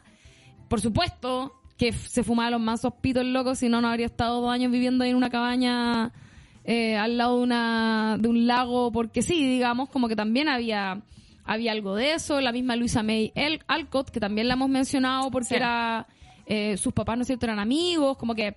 Eh, Ella era de Mujercita. la, la autora, claro, de Mujercitas, eh, también se fumaba sus piturri. Eh, es súper común que eh, muchos de los escritores, ¿verdad? Y la gente que se dedica a las artes eh, le pusiera bueno, digamos, ¿ya? Estuvo en su momento, ¿no es cierto?, el club de los hashishins, eh, que eh, era, bueno, era como el, a ver, ¿cómo podríamos traducirlo? Aquí dice el club de los devoradores de hachís, pero como que aquí sería como de los de los hachichineros, como de los buenos para hachís, ¿no es cierto? Y que eran un grupo de artistas que se reunían, esto alrededor de 1840, en el Hotel Pimodan eh, para realizar eh, sesiones de fumar. Los locos se, se juntaban a fumar los pitos y ahí dándole dándolo todo. Eh, entre ellos habían grandes autores, ¿no es cierto? Baudelaire, eh, en fin, muchos muchos de, los de los grandes autores de la época eran parte de ese, de ese club. Es muy, insisto, muy común eh, el consumo de marihuana en ese tipo de espacios por razones obvias. Y de hecho, durante los años 50, y aquí entra un poco lo que yo mencionaba antes, de cómo se daba la mezcla de... eh, de, de, razas, ¿no es cierto? Que en Estados Unidos le encanta hacer esa separación, ¿verdad? La raza y la cuestión. Algo que ocurría en los años 50 con los beatniks, que aquí también hemos hablado de ellos, es que, que eran personas que se juntaban, ¿no es cierto?, en los clubes de jazz, escritores, y que había mucha mezcla racial, eran también muy buenos para la marihuana, para otras drogas también, pero eran muy buenos para la, para la marihuana, eh, y que eh, era algo que también los hacía hacer, además de todas estas cosas que mencionaba, la, la mezcla racial y todo eso, que los hacía ser eh, como medio rechazados de la sociedad, ¿no? Eh, después, por supuesto, hacia finales de los 60, los hippies, eh, cuyo estilo y discurso permeó al resto del mundo, eh, estaban súper influenciados por la marihuana, eh, que francamente era una tacita de té comparado con, lo- con las otras cosas que se pusieron a consumir. Ahí, ¿no cierto?, empezó el consumo del ácido, ¿no es cierto?, el LSD y todo eso. Eh, pero también, ¿no es cierto?, la marihuana los influenció mucho porque ellos eh, lo que hacían era promover, ¿no es cierto?, un estilo de vida mucho más conectado con la naturaleza. eh, ellos, todo ese movimiento se inicia a partir de la, de la guerra de Vietnam, ¿no es cierto? Entonces, había también una conciencia de que cuando te fumáis un pito, que era lo que decía la pava antes, no quería ir a pegarle a alguien, quería estar tranqui, relax, eh, contemplando la naturaleza, ¿cachai? Querías conectar sensorialmente con las cosas cuando estáis en drogas, ¿cachai? Cuando, eh, no sé, querías reírte y en el fondo ser estúpido y poder permitírtelo y no tener que estar así como tan eh, ordenadito y todo el tiempo eh, como muy preocupado de cómo te están percibiendo y todas esas cosas. Y un poco la, la marihuana tenía, tenía que ver con eso. Hacia el día de hoy, otros grupos que también asociamos mucho, eh, eh, que se dedican a las artes, me refiero, eh, que también asociamos mucho a la marihuana, son los raperos, ¿no es cierto? La gente del, del mundo del rap, del hip hop, eh, están muy, muy ligados al consumo de marihuana. Ellos, me imagino que alguna vez habrán visto como algún pedacito, ponte tú, de estas giras que se mandan, yo me acuerdo así como Snoop Dogg, Dr. Dre y eso, que como con unas bolsas de marihuana impactantes, así como unas Ziploc gigantes llenas de pito de lo más fino, por supuesto, eh, y fumándose los blones, ¿no es cierto? Hoy en día cuando escuchamos las canciones del trap, los blones, están hablando los blunts, ¿verdad? Que son como estos pitos gigantes que te haces con una sábana, ¿cachai? Eh, y eh, lo, lo que ocurre con eso es que si bien la marihuana está muy normalizada, eh, como he mencionado, ¿verdad? Eh, a través del tiempo se ha consumido igual siempre y está muy normalizada en la mayoría de los grupos y de los círculos sociales, por ejemplo, acá en Chile. Sin embargo, hay una, una especie como de hipocresía alrededor del tema, donde primero que todo sigue siendo ilegal, ¿ya? Y segundo, hay que pretender como que todo el mundo no ha consumido marihuana cuando probablemente lo han hecho, ¿ya? Em, hay ciertas ciertas figuras de mundiales de la política incluso que lo han reconocido. Obama comentó en su momento que había fumado pito, pero yo me acuerdo que antes los gringos, ponte tú, creo que fue George Bush, no me acuerdo bien, que era el que decía que no había aspirado. Y habían como, había como una pequeña, no sé si polémica es la palabra, pero había como un tema con, ya, pero ¿quién aspiró? Como te pasaron el pito y lo aspiraste, como lo inhalaste. Bueno, Ah. Bush era- fue jalero. ¿Qué Obvio, importa? sí. Onda, tuvo la universidad probablemente alrededor de los mismos años 60 o no sé, no sé qué edad tiene en realidad. Obvio que se fumó unos pitos. Más agua, ojalá fumara más pitos no hubiese bombardeado medio mundo, ¿cachai? Em, así que nada, como que hay ahí, hay una cosa media extraña. Yo me pregunto, ponte tú, nosotros mismos, en la sociedad chilena, como lo- los mismos políticos, que obviamente se acuerdan que hace un tiempo le hicieron un, un test de drogas, ¿verdad? Y es como, bueno, la marihuana estaba metida ahí dentro. Onda, ¿en serio vaya a criticar a un weón si le salía positiva esa weá? Como, no sé, lo Sí. encuentro, lo encuentro heavy. Creo que el nivel de, de, de hipocresía que hay alrededor de ciertas temáticas eh, hablan tanto del tipo de país que somos, pechoño, eh, súper conservador, ¿cachai? Em, ahora, por ejemplo, en, en Alemania ocurrió algo muy interesante que es que se despenalizó a partir de que era como, bueno, tenemos problemas más grandes, hay drogas mucho más problemáticas. Filo, fúmense los pitos, como que ya no va a ser problema, ¿cachai? Que yo creo que un poco debería ser la forma. Acá se sigue insistiendo, en parte porque además, digámoslo, en el sur hay Sí. comunidades mapuche que cultivan marihuana, entonces Sí. también hay como otro tipo de conflictos que se cruzan. Sí, que es bien. Sé que eso también eh, me parecía interesante hablar eh, del, del conflicto mapuche que ocurre ahí en la región de la Araucanía. Cuando se mete el narcotráfico, se vuelve todo mucho más contradictorio porque hay personas de ahí que piden como más mano dura y la cuestión, porque al haber plantaciones de marihuana genera narcotráfico porque es ilegal. Claro. Entonces genera todo lo que genera el narcotráfico, inseguridad, mafia, bla, bla, bla, bla, bla. Entonces está esa contradicción de como, no porque sean territorios mapuche y gente mapuche la que planta, no pueden ser narcos. Obviamente las personas mapuches son personas comunes y corrientes y que también se intersectan en otros fenómenos. Entonces hay gente de la zona que sí pide más militarización por el tema del narcotráfico, pero también se ocupa eh, esa militarización con fines obviamente racistas, ¿cierto? Y en contra de el desarrollo de los pueblos originarios, en este caso del pueblo mapuche.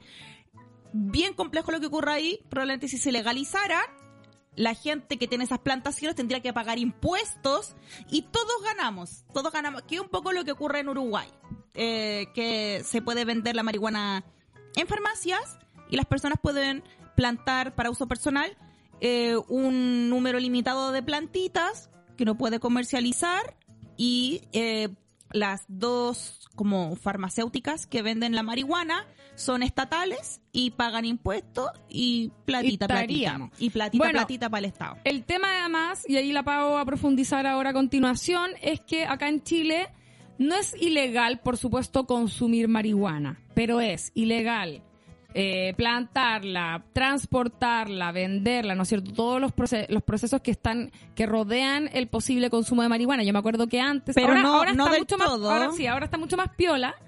Eh, y de hecho se han ganado juicios increíbles a propósito de gente que la han pillado con caleta de planta.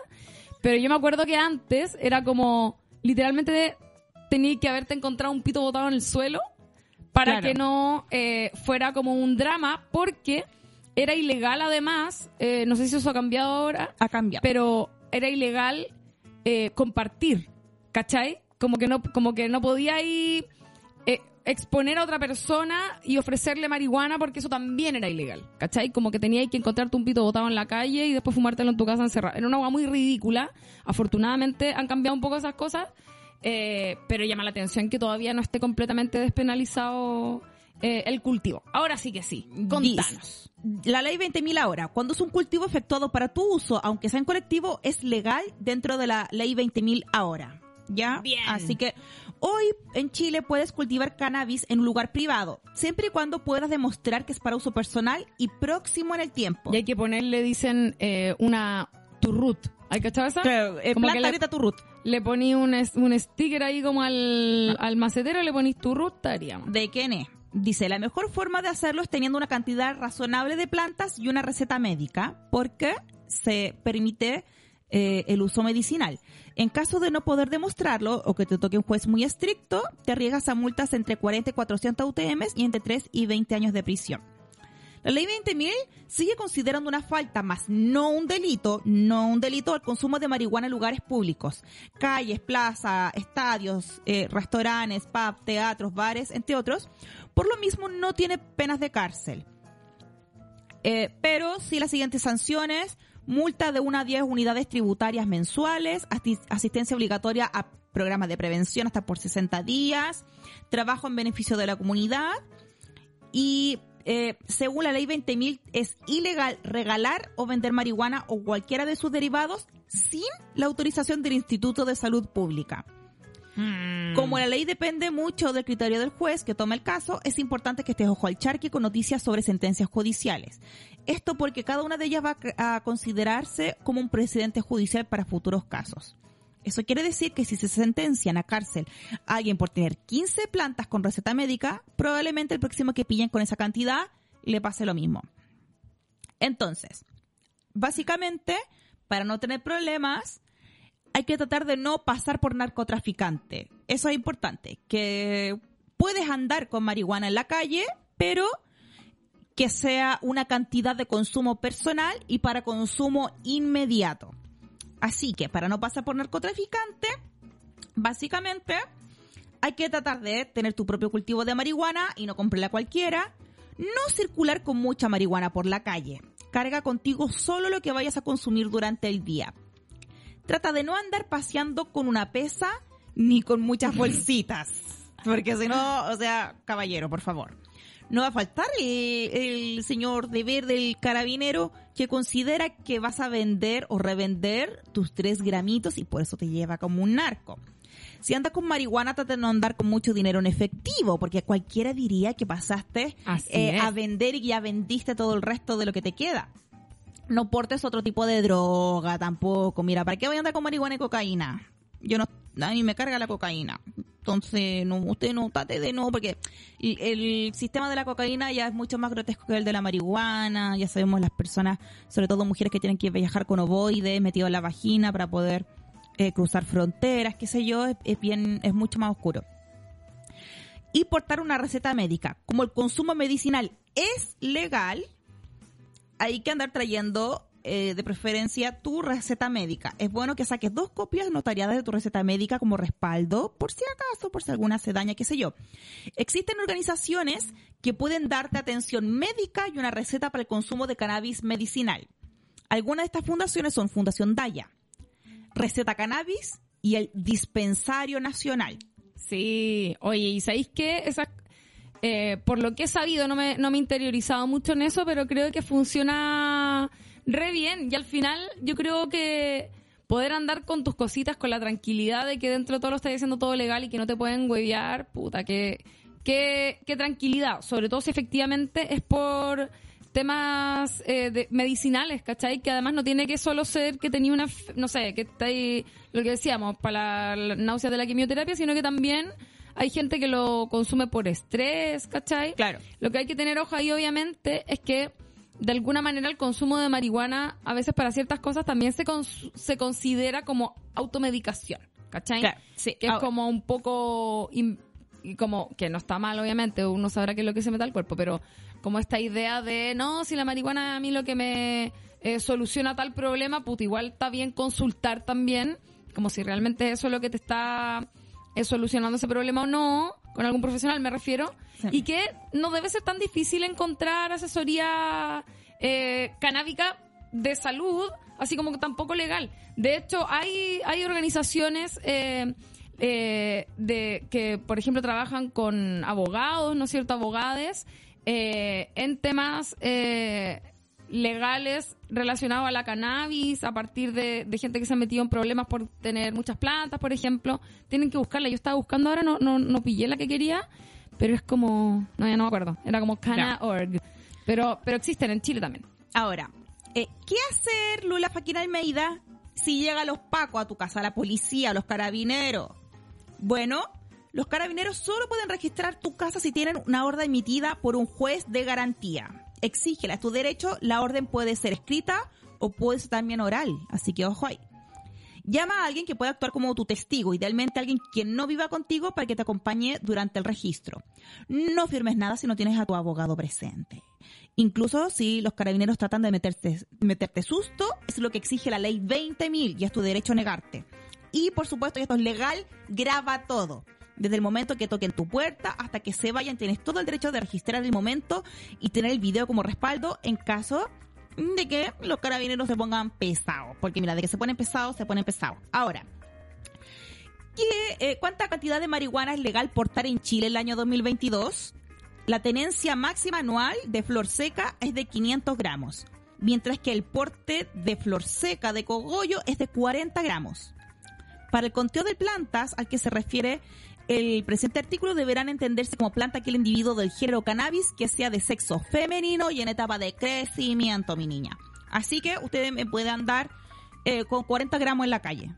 ¿Ya? Eh, y hacer su- 40. 40. Más que la chucha. Sí, eso es lo que sale acá. eso es lo que estoy viendo en este momento. Mira, voy a corroborarlo con otra. Pero sí, porque un gramo es como un pito ah, y medio, pero dos espérate, dice 40 y acá dice 4 gramos. Ah, que quizás es 4 gramos. Porque 4 gramos serían como... porque 40 es Pues no, 40 es salir a repartir. No, es salir en un es salir en un, un Rappi, en un Uber Eats a repartir marihuana por Santiago. Y un gramo además como un pito, dos pitos, según recuerdo. Eh, mira, caleta gente. Lo, I feel you. Caleta gente comentando en el chat eh, que les han quitado. A mí también me quitaron pito los pacos. Como que te detienen y te meten susto y te quitan la weá. Y yo personalmente no vi que lo votara. Como yo creo que me robaron la marihuana y se la quedaron. Obvio, ¿cachai? Y después nunca me llegó ninguna notificación. Porque yo andaba como con cuatro personas más. Caleta de tiempo después un amigo que está en ese grupo me dice, weón, caché que me metí a revisar una weá antecedente y aparece la mierda. Como en una en internet. Yo ¿La no estaba, dura? por alguna razón el mío no estaba, no sé qué weá. Em, pero les aparecía mucho tiempo después como registrado ese momento en que los pillaran con, con la W. Entonces, mira, dice, en Chile, esto ya es la verdad de la verdad, no hay una regulación del cannabis. La producción, distribución y comercialización sigue siendo ilegal, but está despenalizado el uso personal, lo que significa que la ley no busca criminalizar a usuarios o cultivadores que tengan marihuana o plantas de cannabis para uso privado. Para los usuarios de cannabis, el autocultivo o los cultivos colectivos son la forma de acceder a la marihuana de calidad sin pasar por el mercado negro. Y em, acá te voy a decir cuántos gramos usted me puede portar. Porque mira, yo leyéndolo desde antes, de verdad, 40 gramos era un montón. Corte, gen- gente que llegó hasta ahí nomás en el programa, mañana en Cana. ya. Miran, acá no me salen los gramos específicos. A ver, llena por mientras Lula, porque estoy buscando. Eh, ya quería hablar un poco de, a propósito de también lo que ocurre con... Espérate, básicamente eh, se tiene que justificar que es eh, una cantidad de uso, de consumo personal y de em, consumo inmediato. Person- una cantidad de gramos que sea apta para consumo personal y de consumo inmediato. Así que obviamente no es eh, problemático ni ilegal en Chile andar con pitos en la calle. O sea, si te para un paco y te hace control de identificación y todas esas cosas, no te puede pasar nada por un par de pitos. Mira, aquí una Cero. cabra sacando pica. Hola, chiquillas, dice, sin querer alardear. No lo sé. Eh, aquí en Montreal puedo ir a comprar marihuana al almacén de la esquina. De hecho, ahora mismo miré a buscar unos gramillos. Wichipirichi. Mira, qué envidia. Más encima que yo no nunca he fumado como... Nunca he comprado, ponte tú, en, en este tipo de dispensarios como pro, que entiendo que en otros países como... Podéis poner como qué tipo de marihuana, qué, qué tipo de Sí. efecto quieres. Ahora- como quieres libre de paranoia, solo para reírte, no sé qué cuestión, Me mi gusta- sueño. me gustaría, Caleta, que, mira, yo no sé si estoy aplicando bien los conceptos, pero que más que legalizarla, se despenalizara para que funcionara como una planta nomás. Entonces así no tienes que comprarla solamente en farmacias o en almacenes establecidos, sino que puedes cultivar y compartir desde ese lugar, ¿cachai? Como, ah, como uno lo hace con, no sé, los tomates cherry, qué sé yo. 100%, yo, yo creo que la despenal... Bueno, lo que siempre se ha hablado históricamente a propósito del- de la ley 20.000 y todo eso, es que lo que se quiere lograr finalmente es la despenalización del autocultivo. Que tú puedes plantar tu plantita. Sí. ¿Sabes que ni siquiera eh, tener que eh, comprarle al vecino o hacer como eh, eh, tranza menor, digamos, con, con la planta, sino que poder tener tu plantita, si más encima la, la marihuana es una planta como bien aguerrida, ¿cachai? Como que es bien resistente. Tampoco es como que no pudiera plantarla fuera difícil plantarla en tu casa, ¿cachai? Eh, aparte que lo, lo dijimos, Chile igual en general, no sé, obviamente depende de qué lugar de nuestro larguísimo país vivas, pero en general tiene un clima más o menos eh, agradable eh, para la planta, ¿cachai? Como que se da bien.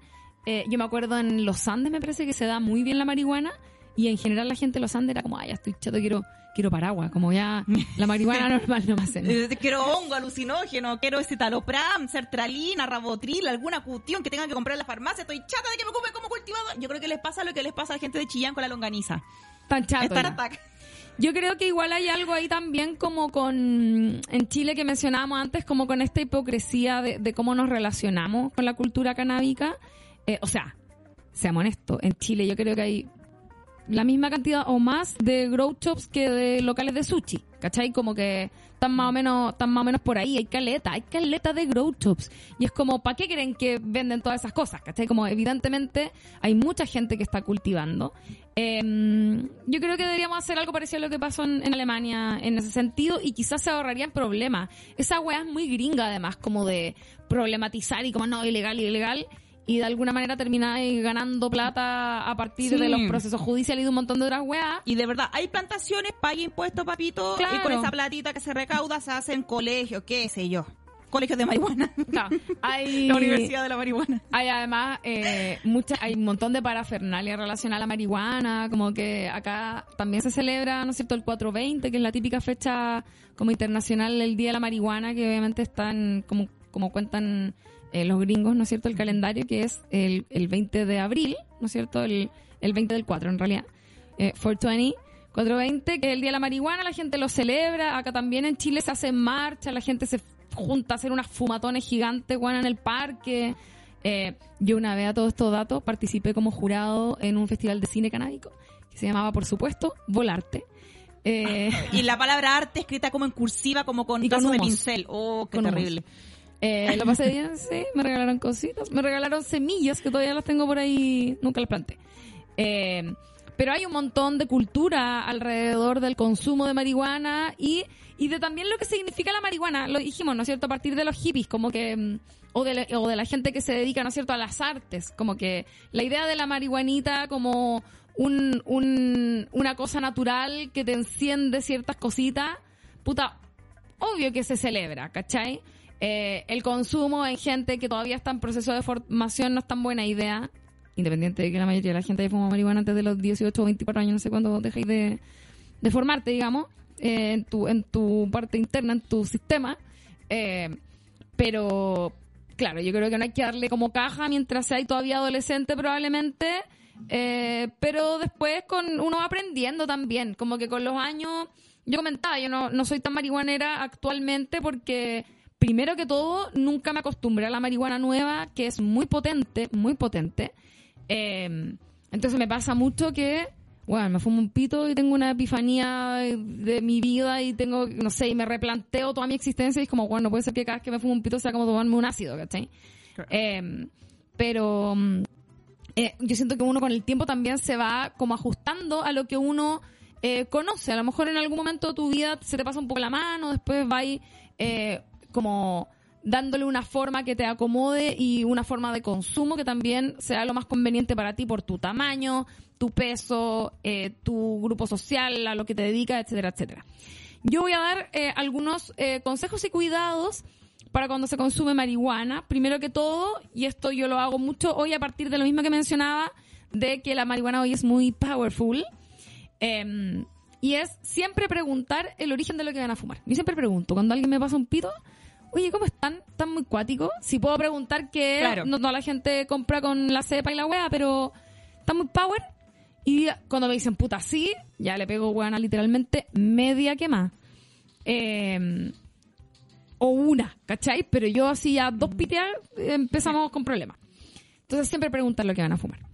Luego, idealmente, hacerlo en un lugar donde te sientas cómodo, cómoda, cómode. ¿Ya? O sea, si sentís que estáis en un lugar eh, que está incómodo, eh, que estáis con gente que a lo mejor no conoces, eh, en un estado o lugar de vulnerabilidad y, o desprotección, por cualquier razón, ya sea porque estáis en la calle, en un barrio que no conoces, o porque andáis medio depre, o porque comiste muy poco en la mañana, o lo que sea, mejor no lo hagas. Se puede dejar pasar. Créeme, créeme, que un pito llegará a tus manos nuevamente en algún momento en que te sientas mejor Igual que el preparade. copete, onda, si no comiste, no tomes copete, si está ahí muy depre, probablemente la resaca después te dé más bajón. Claro, claro, la cosa es que el- la cosa es que la marihuana es muy absoluta porque te pegáis un par de pitias y ya estáis absolutamente volado. El copete es como que igual, no sé, te Ah, podéis tenés, tomar, claro, te podéis tomar un ramazotti que hasta igual, digo.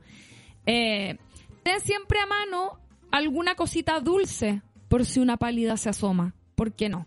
¿No es cierto? Algo que eh, te ayude a salir de un momento de apuro. Qué wea más terrible. Yo me acuerdo en mi época universitaria, buena, fumar un pito y estar como al borde de la pálida, completamente en silencio, porque en el fondo eh, uno no avisaba. Hoy quizás tenemos conciencia de que podemos pedir ayuda, pero antes, bueno, una iba como con la pálida, pero hasta la tumba, ¿cachai? Yo tengo recuerdos con, con pito y con copete, como de haber estado sintiéndome muy mal y chao, tener que irme a mi casa nomás, como salir sola, exponerme a mucha más weá, como solo por no decir como, oye, ¿sabes qué? Parece que me pegó un poco mal. Eh, también siempre ma- mantenerse hidratado, hidratada, hidratada. Eso corre para todos los días del año en todo caso. Pero por supuesto los pitos te secan mucho la boca. Así que para que no esté después decir, eh, tomar agüita. No fumar más de lo que tu cuerpo puede recibir o resistir, ¿no es cierto? Y por eso decía lo del tamaño. eh, obviamente la gente que es más grande físicamente, que está acostumbrada a fumar más, un montón de cosas, tiene un umbral de resistencia mucho más alto. Yo recomiendo partir siempre por poquito. Es mejor fumar un poquito y quedar como al borde que llegar a ese punto en que estáis como turnio y tenéis que esperar a que se te baje un poco para llegar al lugar correcto. Como que, insisto, siempre un pito volverá a llegar a tus manos, no dudes de aquello, así que vayan de a poquito. Y eh, finalmente, eh, ten cuidado también con eh, cuidar ese umbral de consumo, porque es muy fácil pasarse a un lugar en el que ya la marihuana te deja de pegar y entonces tienes que fumar muchísimo y ahí ocurre lo que decía la compañera aquí, que es jurar que porque la marihuana es sanita y fumáis menos en teoría que el pucho, eh, no te está haciendo cagar los pulmones, créeme que la weá, la resina pasa para adentro igual. Hay que cuidar los pulmones, hay que cuidar tu umbral de resistencia para que te siga pegando y sea algo agradable. Y no mezclarlo obviamente con eh, excesivo copete porque te podéis terminar con los cables, los cables cruzados. Y además, si no cuidas ese umbral, puede pasarse a adicción. Sí. Y cuando uno se vuelve dependiente de algo, pierde un poco la se gracia. pone fome la cosa. Oye, ¿te acordáis, Lula, que ya, un pinche mío australiano vino a Chile a, a verme, a verme, porque así es una, deja a la gente enamorada. Y eh, comió un queque de marihuana que compramos como fuera del metro de Bellas Artes. Una cuestión así. No me Era una si fue ga- era con una galleta. galleta de marihuana. Que yo también comí un pedazo, chiquitito Sí. y me volé. Sí. Y él, no, pero si yo vengo del primer mundo, que me dicen a mí que usted me ven... Y se comió la dosis de alguien más. Alguien Sí. dijo como no quiero o algo así y el weón se comió toda la wea. Sí, y quedó paranoico, mal, nos pagó la cuenta, todo, Pobrecito. empezó a hacer puras cosas incoherentes. Igual yo lo vi, yo fui su rescate ese día porque lo vi de lejos con la pálida. Me di cuenta, estaban todos conversando, éramos Ah, tanta gente. sí. Estaban todos conversando y no sé qué. Y de repente lo miro que vuelve del baño pálido Sí. y extraño, como con comportamiento extraño, cuando Sí, no, no podía Estaba hablar. di- como disociado, disociado. Claro, estaba full disociado el pobre. Y yo me acuerdo que le, me acerqué. mu- No, no lo expuso obviamente al, al- al grupo. Me acerqué y le dije, como, oye, ¿te sientes bien? No. Y yo como, ya, mira, tranquilo. Comiste mucho, te está pegando muy fuerte, eh, pero se te va a pasar. Como onda, no pasa nada, tomemos agüita. Y como que me acuerdo que le, le manoseé mucho el Ah, brazo. ya. Bueno. Como para que sintiera que había Como realidad. piel, Pa' que había- concreto. Claro. calentito, así como, Sí. weón, está todo bien, está todo bien. Y de ahí al ratito se le pasó menos mal, pero qué mal momento. Yo creo que las Sí. peores pálidas que he tenido en mi vida ha sido por comer eh, marihuana. Una vez comí Igual. pizza, a propósito de los machos que mencionaba. Una amiga tenía plantado marihuana y le habían salido un par de machos. Eh, así tirada en el patio, pues, ¿cachai? Entonces la sacamos, era, había sido su cumpleaños ponte tú, la noche anterior y nos quedamos todos a dormir, una wea así. Y al otro día en la mañana esta buena chef. Entonces fue como, oye, si hacemos como una cosita con la planta, ya, bacán. Le sacamos la hoja. Bueno, era una mata completa a la que le sacamos la hoja, era más que la mierda. Eh, fuimos a comprar unos panes de mantequilla, dos panes de mantequilla, que es demasiado, ¿cachai? Para hacer la masa. Bueno, toda la planta con dos panes de mantequilla. Ustedes saben que cuando uno cocina marihuana, Con tiene grasa, que ser con grasa aceite. porque eso es lo que como que después eh, funciona para que el agua te pegue. Si te comes un cogollo no te pasa nada. Eh, entonces hicimos una masa y la weá, bueno, era un grosor, eran como 3 centímetros de grosor yo creo la masa. Verde así, potente. Chiquitita la pizza, como que era la bandeja del horno nomás, ¿cachai? Así una weá de gruesa, exquisita por encima de la pizza, la más asquerosa porque encuentro que el sabor de la marihuana es muy malo para comerlo. Eh, bueno, y nos comimos un pedacito de pizza cada uno. Era una- la típica que uno se cuadra en, el- en, la lata del, del horno. Una hueá que haber sido de 10 por 15 centímetros cada pedazo.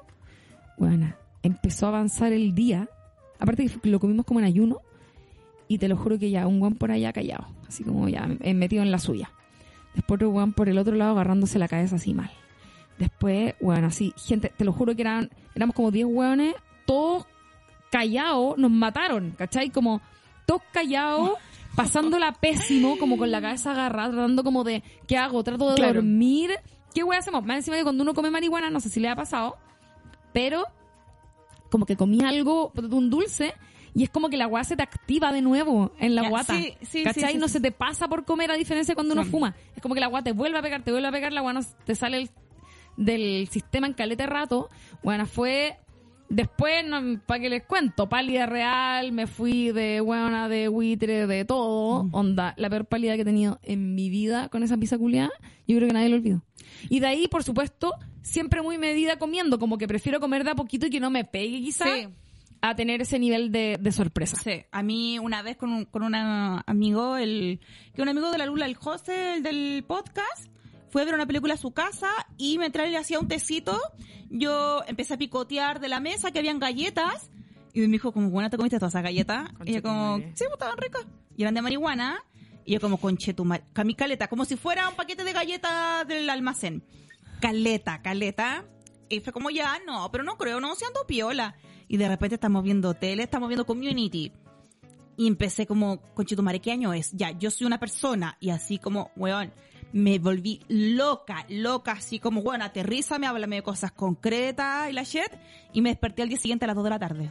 Bueno, idealmente lo que hay que hacer es eso, como recordarse a sí mismo que lo que te pasó fue que o fumaste mucho o comiste mucho pito, que no te vas a morir. Lo mismo con un ataque de pánico. Sí, no te vas a morir, parecido, es solo una sensación muy mala onda, que lo vaya... Yo siempre me recuerdo como, lo voy a pasar mal un rato, claramente, porque me excedí, eh, pero no es que no se me vaya a pasar, solo tengo que hacerle el aguante un ratito, tomar harta agua, su dulcecito, ¿no es cierto? Tratar de estar ahí como, que, eh, qué sé yo, acurrucarte en algún lugar en el que te sientas eh, cómoda, qué sé yo. Exactamente. Eh, y eventualmente eso se supera. Ahora, el, el mismo José una vez, ese weón, eh, con unos amigos se comieron un queque, ponte tú, y el loco estuvo volado como tres días. Me decía, weana, fue como...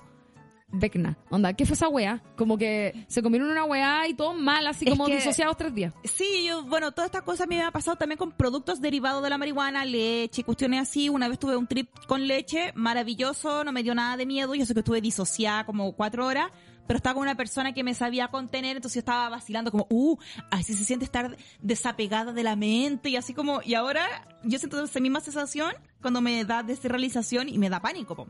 Eh, países de América donde está legalizada la cannabis para uso recreativo, Canadá, México, Uruguay, que fue el primer país del mundo, y en Estados Unidos en algunos estados nomás.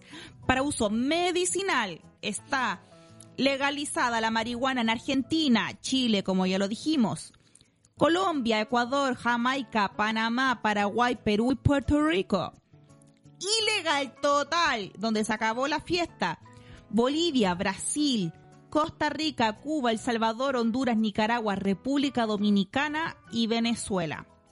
No tenemos datos de Bahamas, Belice, Guyana, eh, Guayana Francesa, Haití, Surinam y Trinidad y Tobago, donde no se sabe la cuestión. Ahora, vamos a investigar como países donde ya está legalizado cómo funciona la situación. Por ejemplo, Malta, este país chiquitito, legalizó en el 2021 el consumo de eh, cannabis en cantidades limitadas en domicilios particulares y su uso con fines recreativos en el ámbito privado, que fue todo esto una primicia para la Unión Europea. La reforma autoriza la posesión de un máximo de 7 gramos de cannabis y el cultivo de 4 plantas por personas mayores de 18 años. Más de los 7 y hasta los 28 gramos, el poseedor arriesga a ser multado con 100 euros. O sea, consumo personal.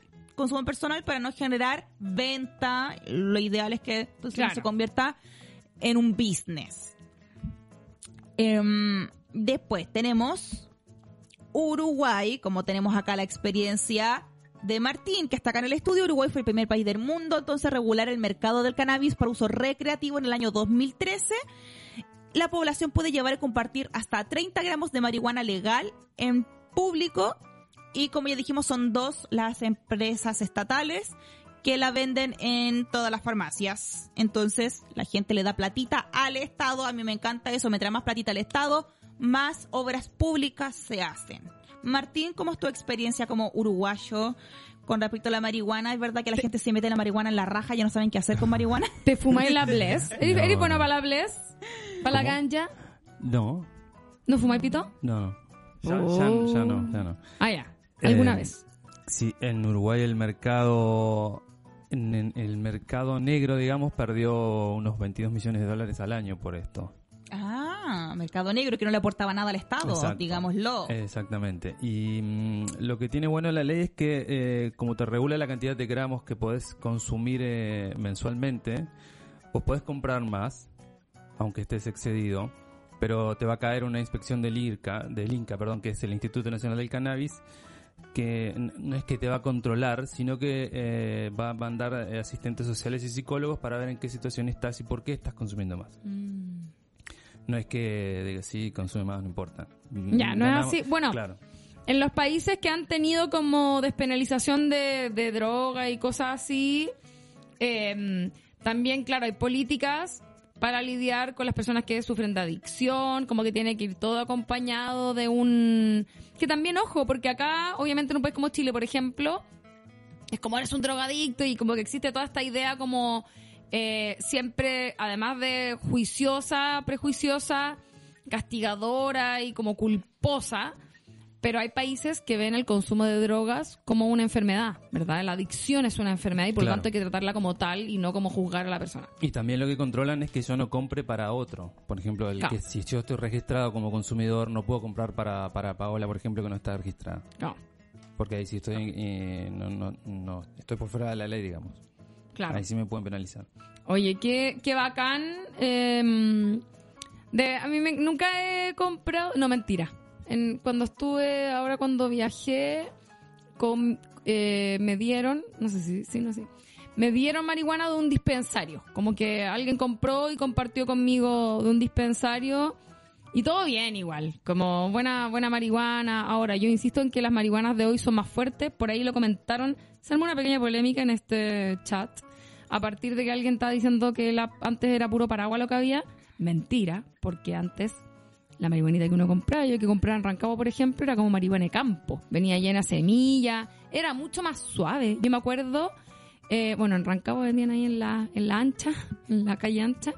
Eh, y en, y en otro, todos los lugares de Chile obviamente tienen su lugar donde uno eh, podía ir a comprar y de manera completamente ilegal por supuesto, pero la marihuana que te vendían eran distintas, los lucazos, puta, era una hueá de este volado súper grande, luca, te costaba luca uno o dos pitos. Y de marihuana que al menos era la que a mí más me gustaba, que era marihuana de campo, que si bien tenía más ramas, eh, pepa y todo, eh, te podías hacer un pito personal si querías, ¿cachai? Cambio ahora con la marihuana de hoy, hay gente que lo hace, yo no puedo porque quedaría da vuelta, como que no podría hablar, ¿cachai? Eh, yo extraño esa marihuana, la verdad. Cada vez que alguien me dice como no, estás de campito, puta, la atesoro tanto, como que mis mejores recuerdos son con, con ese tipo de marihuana, no con, no con las que venden eh, o que se que, que la gente fuma hoy que son tan, tan potentes. Eh, eso, no tengo nada más que Oye, decir. Ya, lo que pasa es que eh, hay un proyecto del Senado que ya fue aprobado, pero no sé qué falta para que se promulgue, de que eh, la tenencia máxima anual de flor seca de 500 gramos y el porte de flor seca de 40 gramos. Esto fue... Haces el proyecto. Eh, pero ya fue aprobado, esto es del, del 2022, de agosto del 2022, fue aprobado por el Senado, fue un proyecto de ley ingresado por Yana Proboste, los senadores Álvaro Elizalde, Ricardo Lagos Weber y Jaime Quintana, por cuatro a favor y uno en contra de un UDI, obvio, Enrique Van Rieselberghe.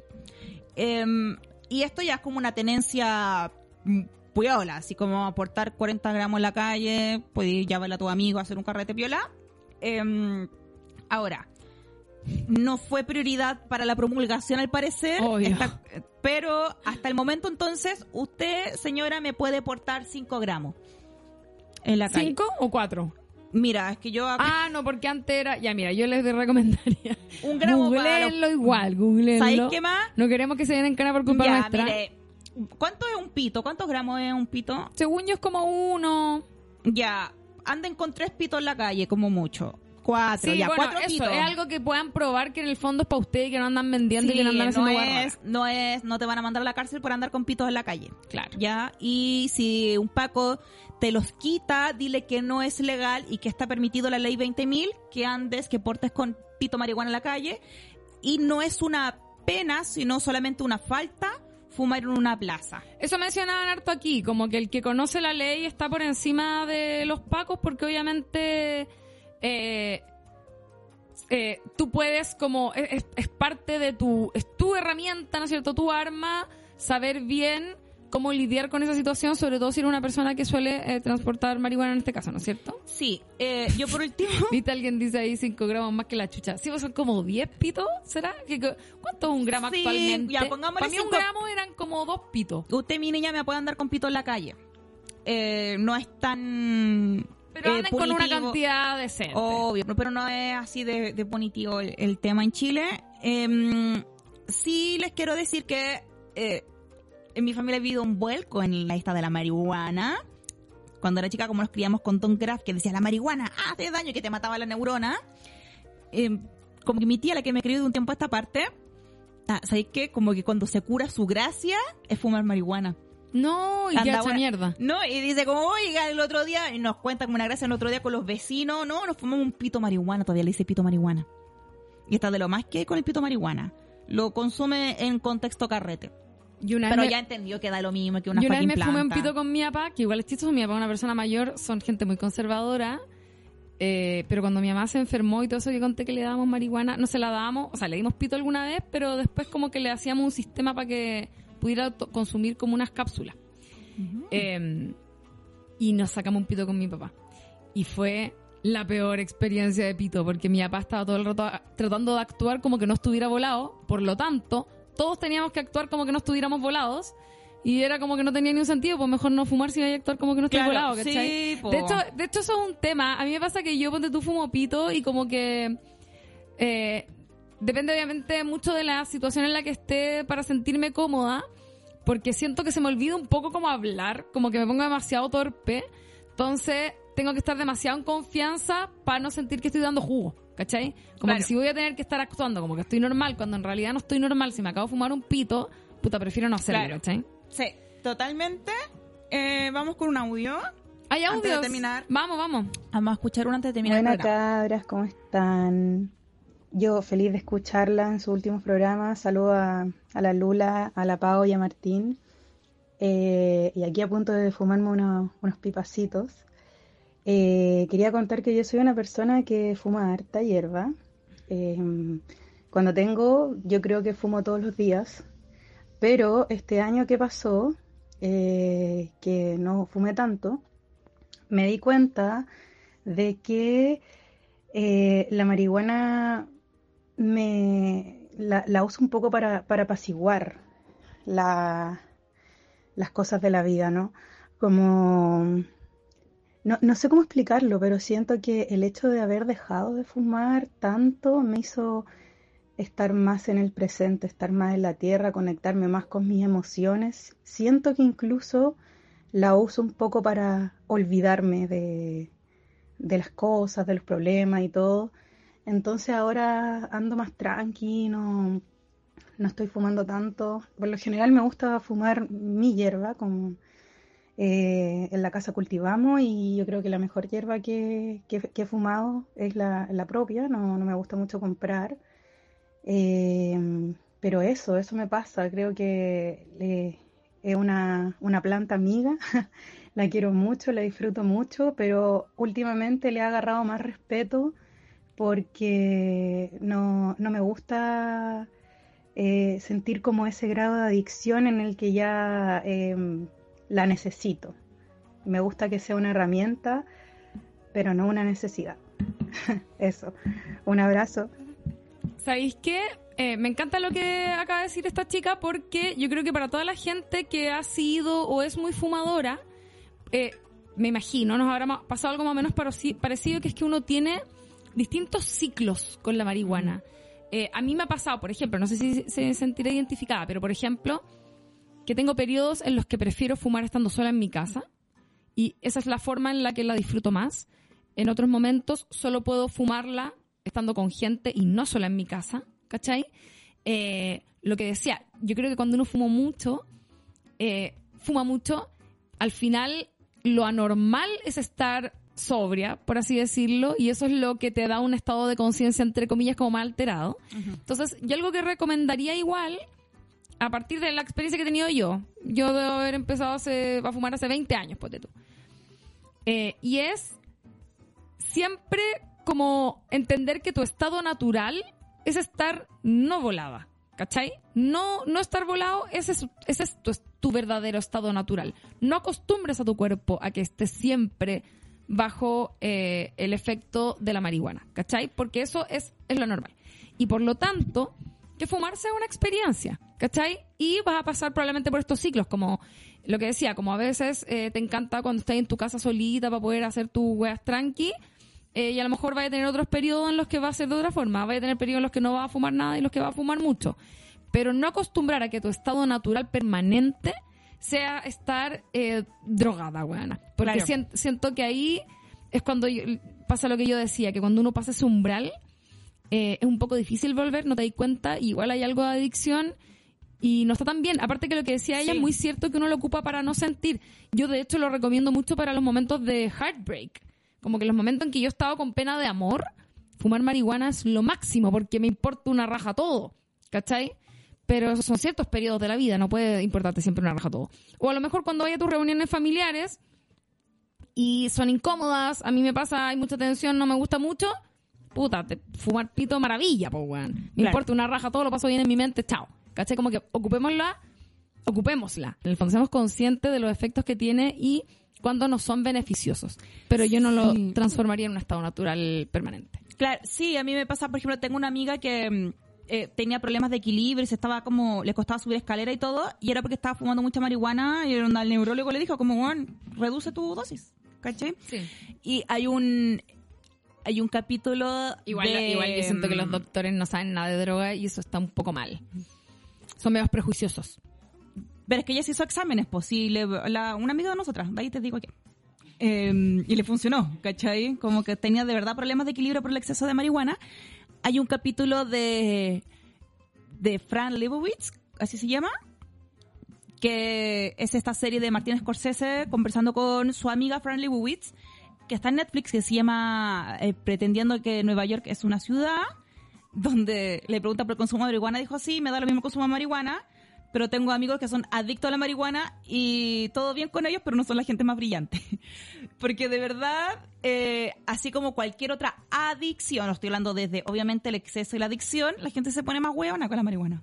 Sí, o sea, es que uno se va mucho en la bola. De hecho, la otra vez leía lo siguiente, que la marihuana no es que te ponga más creativo, sino que te da la sensación, no, no es que te haga, perdón, tener mejores ideas, sino que te da la sensación de que tus ideas son muy buenas. Y esa trampa es súper útil para crear en ciertos eh, momentos. Sí, por solo para ejemplo, sentirte libre en brainstorming. por ejemplo, para sesiones eh, creativas en las que no tengas que como eh, producir, digamos, sino que tenía ese momento en que podáis Claro. crear libremente, puta, bacán fumarse un pito re- relajado, ¿cachai? Eh, pero este dato de que en el fondo la idea no es más buena, sino que tú sientes que es más buena, es súper útil para procesos de brainstorming porque cuando tú sientes que estás haciendo algo bien, lo haces mejor. Entonces, sí, finalmente puedes terminar haciendo algo muy bueno. Pero, y aquí me imagino que mucha gente me entenderá, Juan. Yo soy guionista. He tomado nota a veces de ideas como, no, coche, tu esta idea es demasiado buena porque me fumo el mansopito. Y, bueno, después la leo al otro día y es como, ¿qué es esta mierda? Donde esta weá no tiene ningún sentido. No puedo creer que ayer estuve dos horas pensando que esta era la mejor idea del mundo. Es una weá que pasa. Ahora, da lo mismo que pase eso. Qué entretenido gastar un rato. No todo tiene que ser producir y que la weá y la pega y que todo sea eh, hacer cosas para sorprender al resto. También hay momentos en los que una se entretiene jugando a creer que está haciendo algo eh, maravilloso y qué sé yo. Es parte de, yo creo que por lo mismo eh, es consumo recreativo, ¿cachai? Asumámoslo como tal. Puede tener mucho de espiritual, no me cabe duda. Yo por eso decía esta weá de, bueno, a mí me dan epifanías cada vez que me fumo un pito y me replanteo toda la vida y a veces saco conclusiones muy buenas que me aportan a mi vida para adelante, ¿cachai? Pero, pero eso, como que sepamos también diferenciar en qué momentos corresponde, como que si vaya a fumar cada vez que tenéis que trabajar, si es que vais a tener que trabajar con gente, puede afectar negativamente, como que no le quitéis profesionalismo tampoco a tus cosas. Eh, Para yo- hacer Excel calculando cuestiones, quizás no, quizás. Oye, pero hay gente que ¿Quién- igual. quién sabe? ¿Quién yo he sabe? conocido gente así como que estudia medicina y bueno, fumando pito. No, yo no entiendo esas cosas. Hay No, gente que pero- puede, hay gente que no puede. Sí, yo no puedo. Cada uno sabe. Escribo una wea volada, me cuesta, se me da la onda, me voy por la rama, después me cuestiono si es que estuvo realmente bien, como que no, no me sirve. Como todas las cosas, eh, mira, la adicción hace que las cosas sean más fomeques. Porque te aprendan va a volver dependiente a un estado que, como dice la Lula, no es el estado natural, pero como todas las cosas, no solamente con la marihuana. O sea, Aprendan a conocerse en el fondo y eh, conozcan sus límites. Hay una canción que se llama Conoce tus límites de una banda que hace canciones sobre marihuana. Puta, la debería puesto, no se me ocurrió. Eh, conoce tus límites. Eh, y eh, conozcan sus límites. Y, y, insisto, ocupen la marihuana para las cosas que ustedes saben que les hace bien y cuando no, absténganse. Y por último, para redondear el origen de la ilegalización, ¿cómo se dice? Ilegalidad de la marihuana viene desde un tema racial en Estados Unidos. Y eso aquí le queda la gente. Entonces después usted me va a un carrete y usted me tiene tema y usted le cuenta a la persona que le gusta. Oye, ¿sabías tú que en Estados Unidos, en la década de los 20, de los 30, se ocupó eh, la marihuana como parte del dispositivo para criminalizar a las personas afrodescendientes? Y a los mexicanos. Y esto es así, Tenemos así. un último audio, vamos. Hola, tanto tiempo que no las podía escuchar en vivo. Ahora salí de vacaciones porque soy profe y aquí estamos. Eh, me pasó algo súper similar a lo que decía la, la chica del audio anterior. Yo desde el 2018 que fumo mucha marihuana, mucha. Y este año, después de la pandemia, que volví a clases presenciales, tuve que, que bajarle. Y me di cuenta que, que por ejemplo, cuando me fumo un pito ahora, que es muy de vez en cuando, eh, el efecto después es mucha depresión. Me siento muy, muy deprimida. Y antes no me daba cuenta, porque estaba siempre, siempre, siempre volada. Eh, y eso. Un saludo, cabras. Las quiero mucho. Viste, cada uno va conociendo su cuerpecito. Eh, yo lo asocio igual como al copete en el sentido de la resaca. A, ver, a mí no me gusta, me gusta estar chambriadita, rica cuando tomo copete. Pero cuando me curo la caña del día después, eh, me da depresión existencialista y se junta con cositas de la vida que están pasando ahora. Entonces, por ejemplo, en mi caso, mi límite es como no me voy a curar, voy a andar floppy con el copete. Para la gente que fuma marihuana, eh, también tener obviamente esa sabiduría de saber como, pucha, esto no me hace bien, entonces no es para mí en este momento de la vida. Y todo puede cambiar. Todo puede cambiar, todo es flexible, todo es dinámico, mi niña. Estamos a 4 de enero.